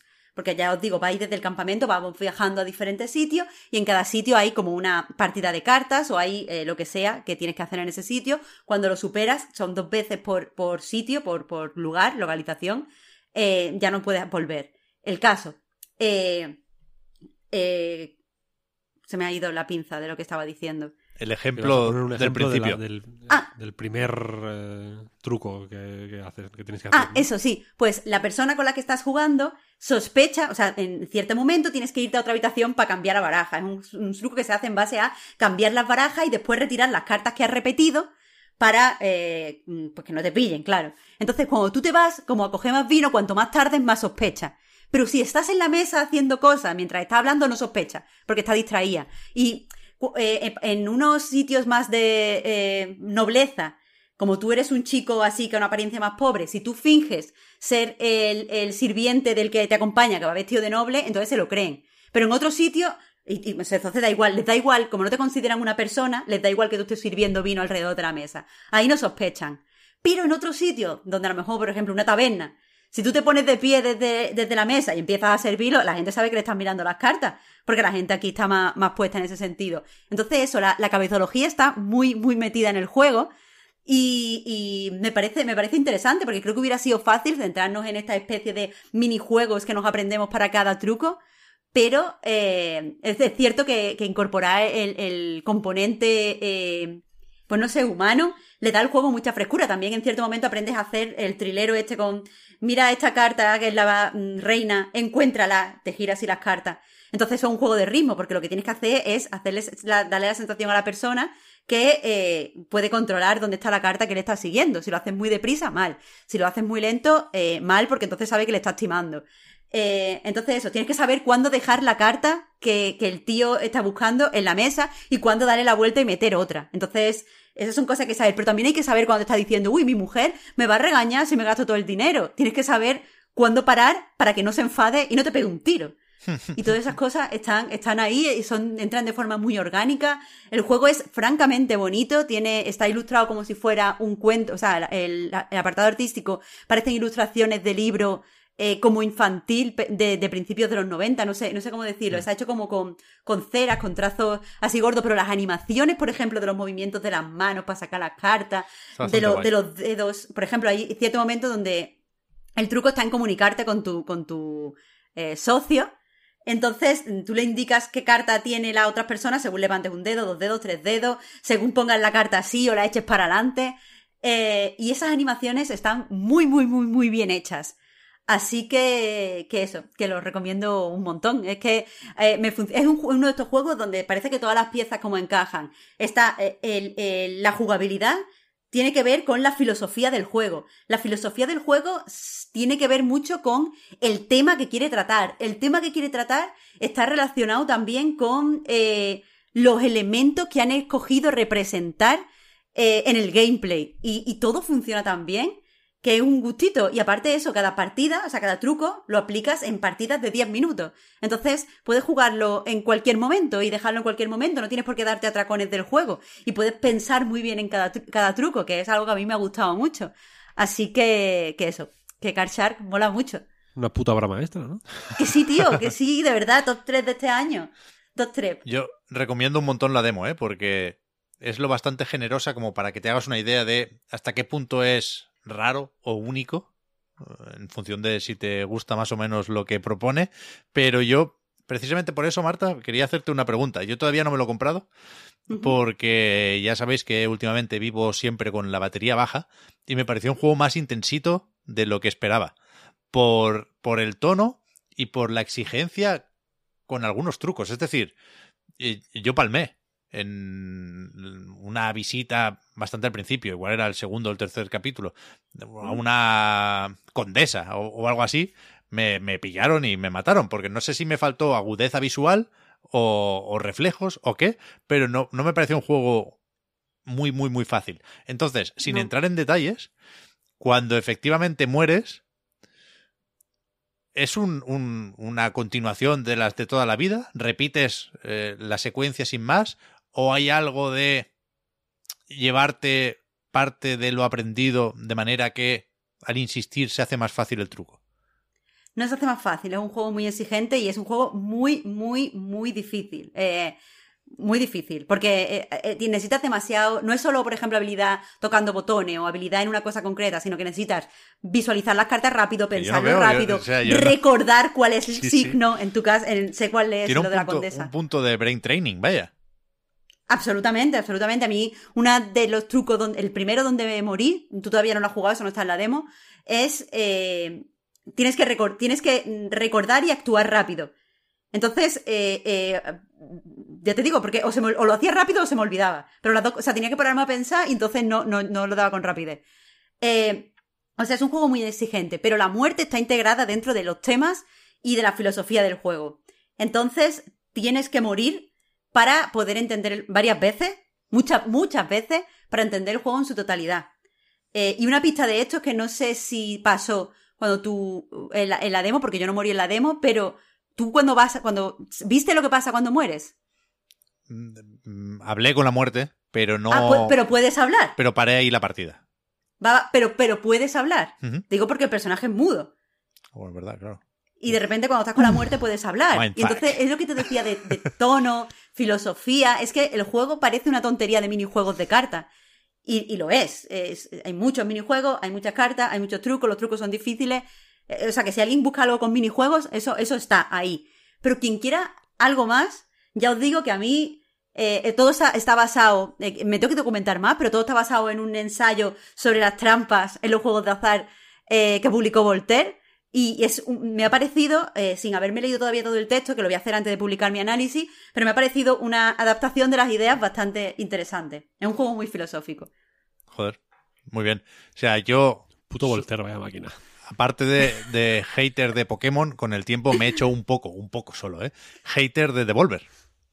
Con sus excepciones, con sus más y con sus menos. Pero yo creo que, que Devolver nos engaña más de lo que eh, creemos. Pero este es el tipo de juego que yo creo que debería pescar siempre Devolver. Así sí. Así sí. Fíjate que de estos, Devolver pesca dos o tres al año. Claro. Todos los años. Y los Son- otros, los otros seis. Los otros seis, pues son de otros tipos. Pero siempre, siempre, siempre. Hay que Sí, sí, confiar que en sí, que Devolver. sí, que sí, que sí. Siempre. Sí, sí, vale, vale.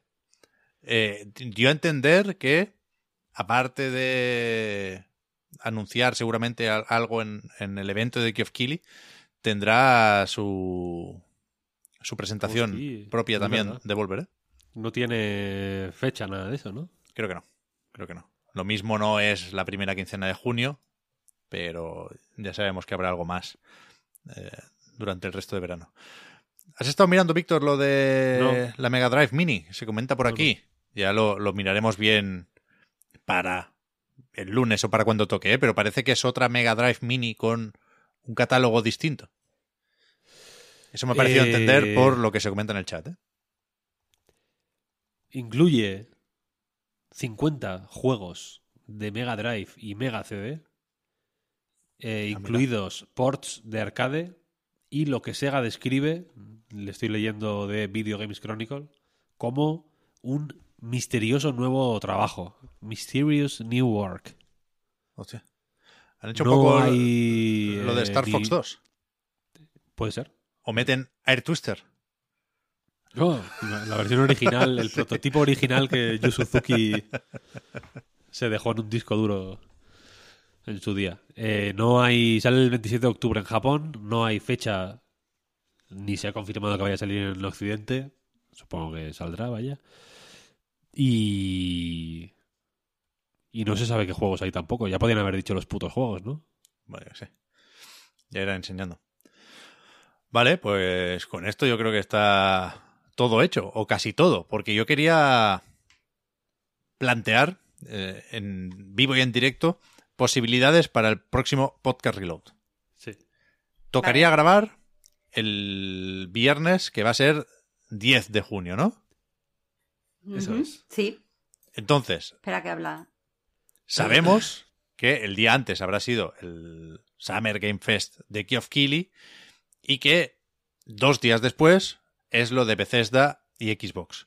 Entonces, el viernes, con lo del Geoff solo nos apañamos, ¿no? Pep, por favor. Pues Por- claro, Por eso, que digo, cuatro horas de boca. que no retrasamos la grabación del podcast hasta ver lo que tenga que enseñar Phil Spencer. Grabamos dos podcasts. Mm. Sí, hombre, Pero tú que, o sea, así, ¿no? la idea sería grabar uno el 10 y grabar otro el 13. Por ahí, sí, claro. Lo Sí. que pasa es que Vale, el que, el vale. que grabemos el Mm. 10, si nos apoyáis en Patreon, lo tenéis el 11. Pero si no, tampoco pasa nada, pero lo vais a escuchar el 13, cuando ya ha sido el Xbox and Bethesda Showcase, ¿sabes? Pero creo que, se, verdad. creo que se entiende. Ahí lo mejor lo arreglo. Vamos que pagué el consejo- Patreon, Kike. La, el consejo es entrar en patreon.com barra netreload y, y en el tier más bajo, no, te- no hace falta que paguéis un millón de euros, ¿no? En el tier básico ya estará el podcast ahí metidico. Eso es un lujo... un lujo al alcance de todo el mundo. Vale, vale. Eh, pues, ¿Estáis con ganas o qué? De Summer Game Fest y de Xbox and Bethesda Showcase. Sí, yes. Yo de Xbox sí, de Geoff Keighley no. Pero Yo de Geoff Keighley sí, tío. Eh, Nos van a hacer un Card Shark. probablemente... Geoff Keighley, Geoff Keighley podría ser un mudo eh, que ha aprendido todas las, todos los trucos de cartas Hombre. en un campamento gitano. Hombre, Podría ser. Entonces yo creo que va a estar Bayonetta 3. yo voy a mirar... Hostia, es verdad que no tenemos directo todavía, ¿eh? No, no, no. ¿Cómo no hemos hablado ni de esto? Ni lo va a haber. No me va a haber cago en la leche. Te Me cago en la leche. Voy a estar todo el rato mirando si el Geoff aguanta o sujeta el micro así o con dos dedos. En plan, este lo he cobrado. Este, este no. Este World Premiere. Pero eso, yo no- ahora mismo no tengo ganas de ver a Geoff Keighley, pero escasas horas antes de la emisión sí me voy a engorilar, seguramente sí. Y, y ya Mira, digo, va a ¿eh? Salir Bayonetta 3 Hoy no, de verdad, mira, ¿eh? Por favor, no. no. Que no, que no, 14 que no 14 la- de octubre Mira, de- ¿por que qué no hacemos que- un, que no es partner, pacto? que Nintendo no es 14 de partner. octubre de 2022. Por- pero por eso es un, Pero- por eso es un Card Shark. Porque, porque ha dicho Geoff, oye, ponemos aquí esto. Y ha dicho Furukawa, no lo pongas, les vamos a pillar. Sí, hombre. Con que veamos a Kojima diciendo la familia bien, gracias, ya nos podemos dar con un canto en los dientes. Y Kojima, Vamos, vamos a hacer un podcast, un pacto de no mencionar Bayonetta hasta que no se anuncie algo de Bayonetta. No se puede Vale, decir, no no, se vale, puede sí. pronunciar. ya era por, era por SEO, por imagen de marca. Sí, por SEO. Anda, anda que SEO te va a traer. Los cojones. Bueno. Ahora, Ahora, mismo. pone- ahora, ahora Pep puede poner una imagen de Bayonetta 3 en la en la miniatura y ya y- No, no, no, no, Pep, no, la puedes poner No, porque no. ya explicaste. Ya explicaste. Pero no es porque no hay artwork, es porque explicaste cuál es la, la ética de eso y cuál es el proceso. Y esto no, eso no cuenta. No, no, no, no, no puedo hacer trampas con eso. Ah, Pero vale, de Nintendo gracias. vienen unas cuantas cosas, ¿eh? Que este mes está el Mario Strikers. Yo probé la demo, Ya está ves. bien. Y viene el Musou también de Fire Emblem. Fire Emblem. Y después Mm. el Xenoblade. Y después el Splatoon. Y antes, Bayon- Bayonetta 3. No me darían ni un minuto desde que lo he dicho. Antes o un poco después. Pero En cualquier momento. a estas alturas de la película, dudar que Bayonetta 3 no sale en 2022 me parece de no gustarte los videojuegos. de, de, de terrorismo, terrorismo intelectual. Es que no- Literal, literal. En fin. Yo sí que tengo ganas del Summer Game Fest.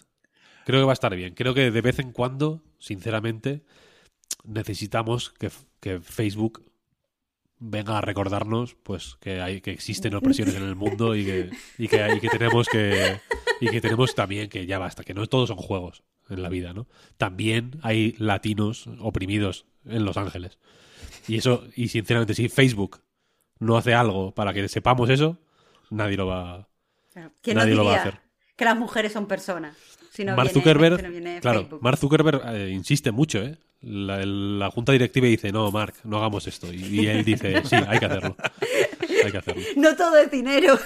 No todo, No claro. todo no- en la vida no solo importa el dinero, también importa que los gamers, que son el futuro, sepan, sepan lo que pasa en el mundo. Ucrania puede estar en el. Puede que Facebook eh, nos ayude también en este. eh, tiene, tiene muchos.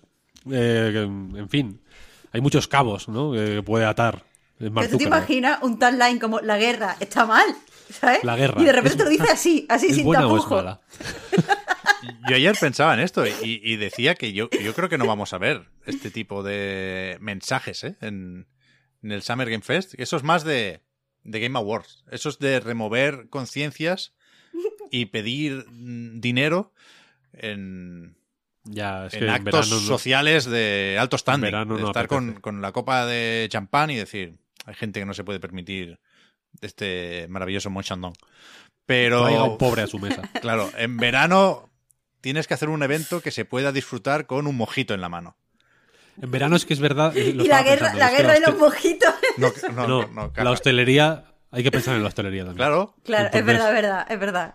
Entonces yo creo que efectivamente Ucrania, no entra, no entra. pues, ah, no. eh, claro, podría afectar, a las, podría afectar a las reservas. En temporada alta no se puede jugar con eso. Yo creo que vamos a ver más películas y series que juegos. Más no, pero que nos vamos a hinchar.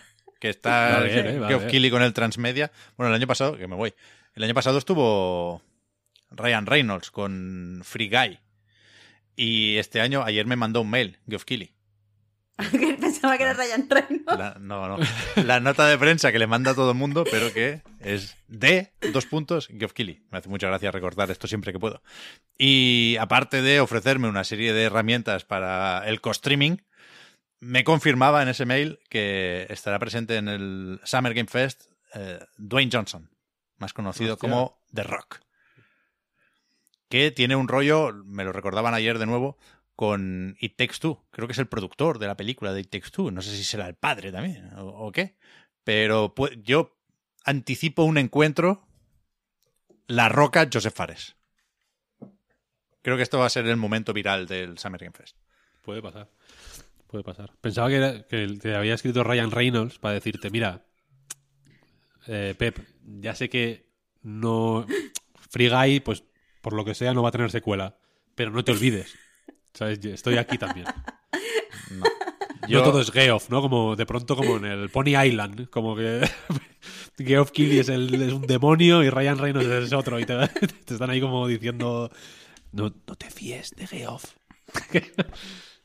No, no, no. No me gustó Free Guy, ¿eh?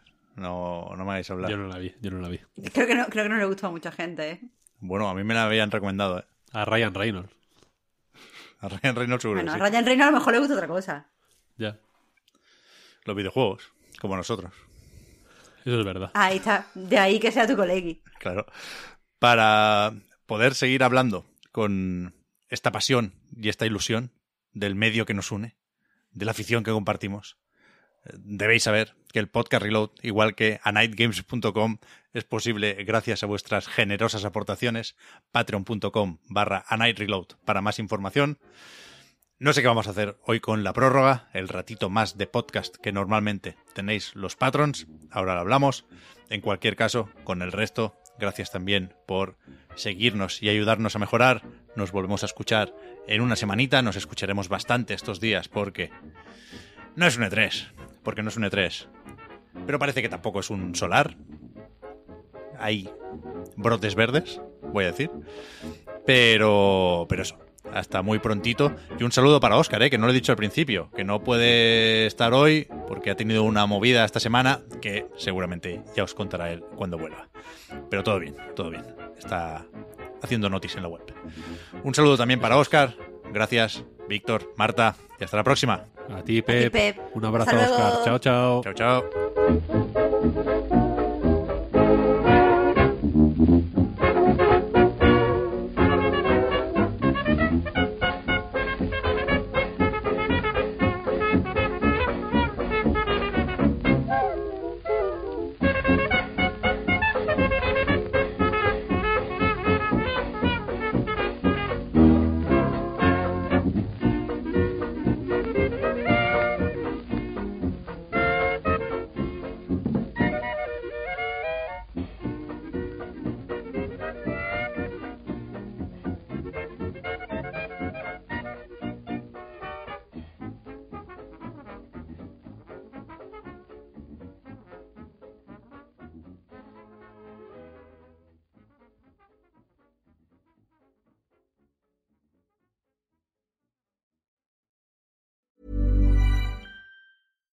Hi, I'm Daniel, founder of Pretty Litter. Cats and cat owners deserve better than any old fashioned litter. That's why I teamed up with scientists and veterinarians to create Pretty Litter. Its innovative crystal formula has superior odor control and weighs up to 80% less than clay litter.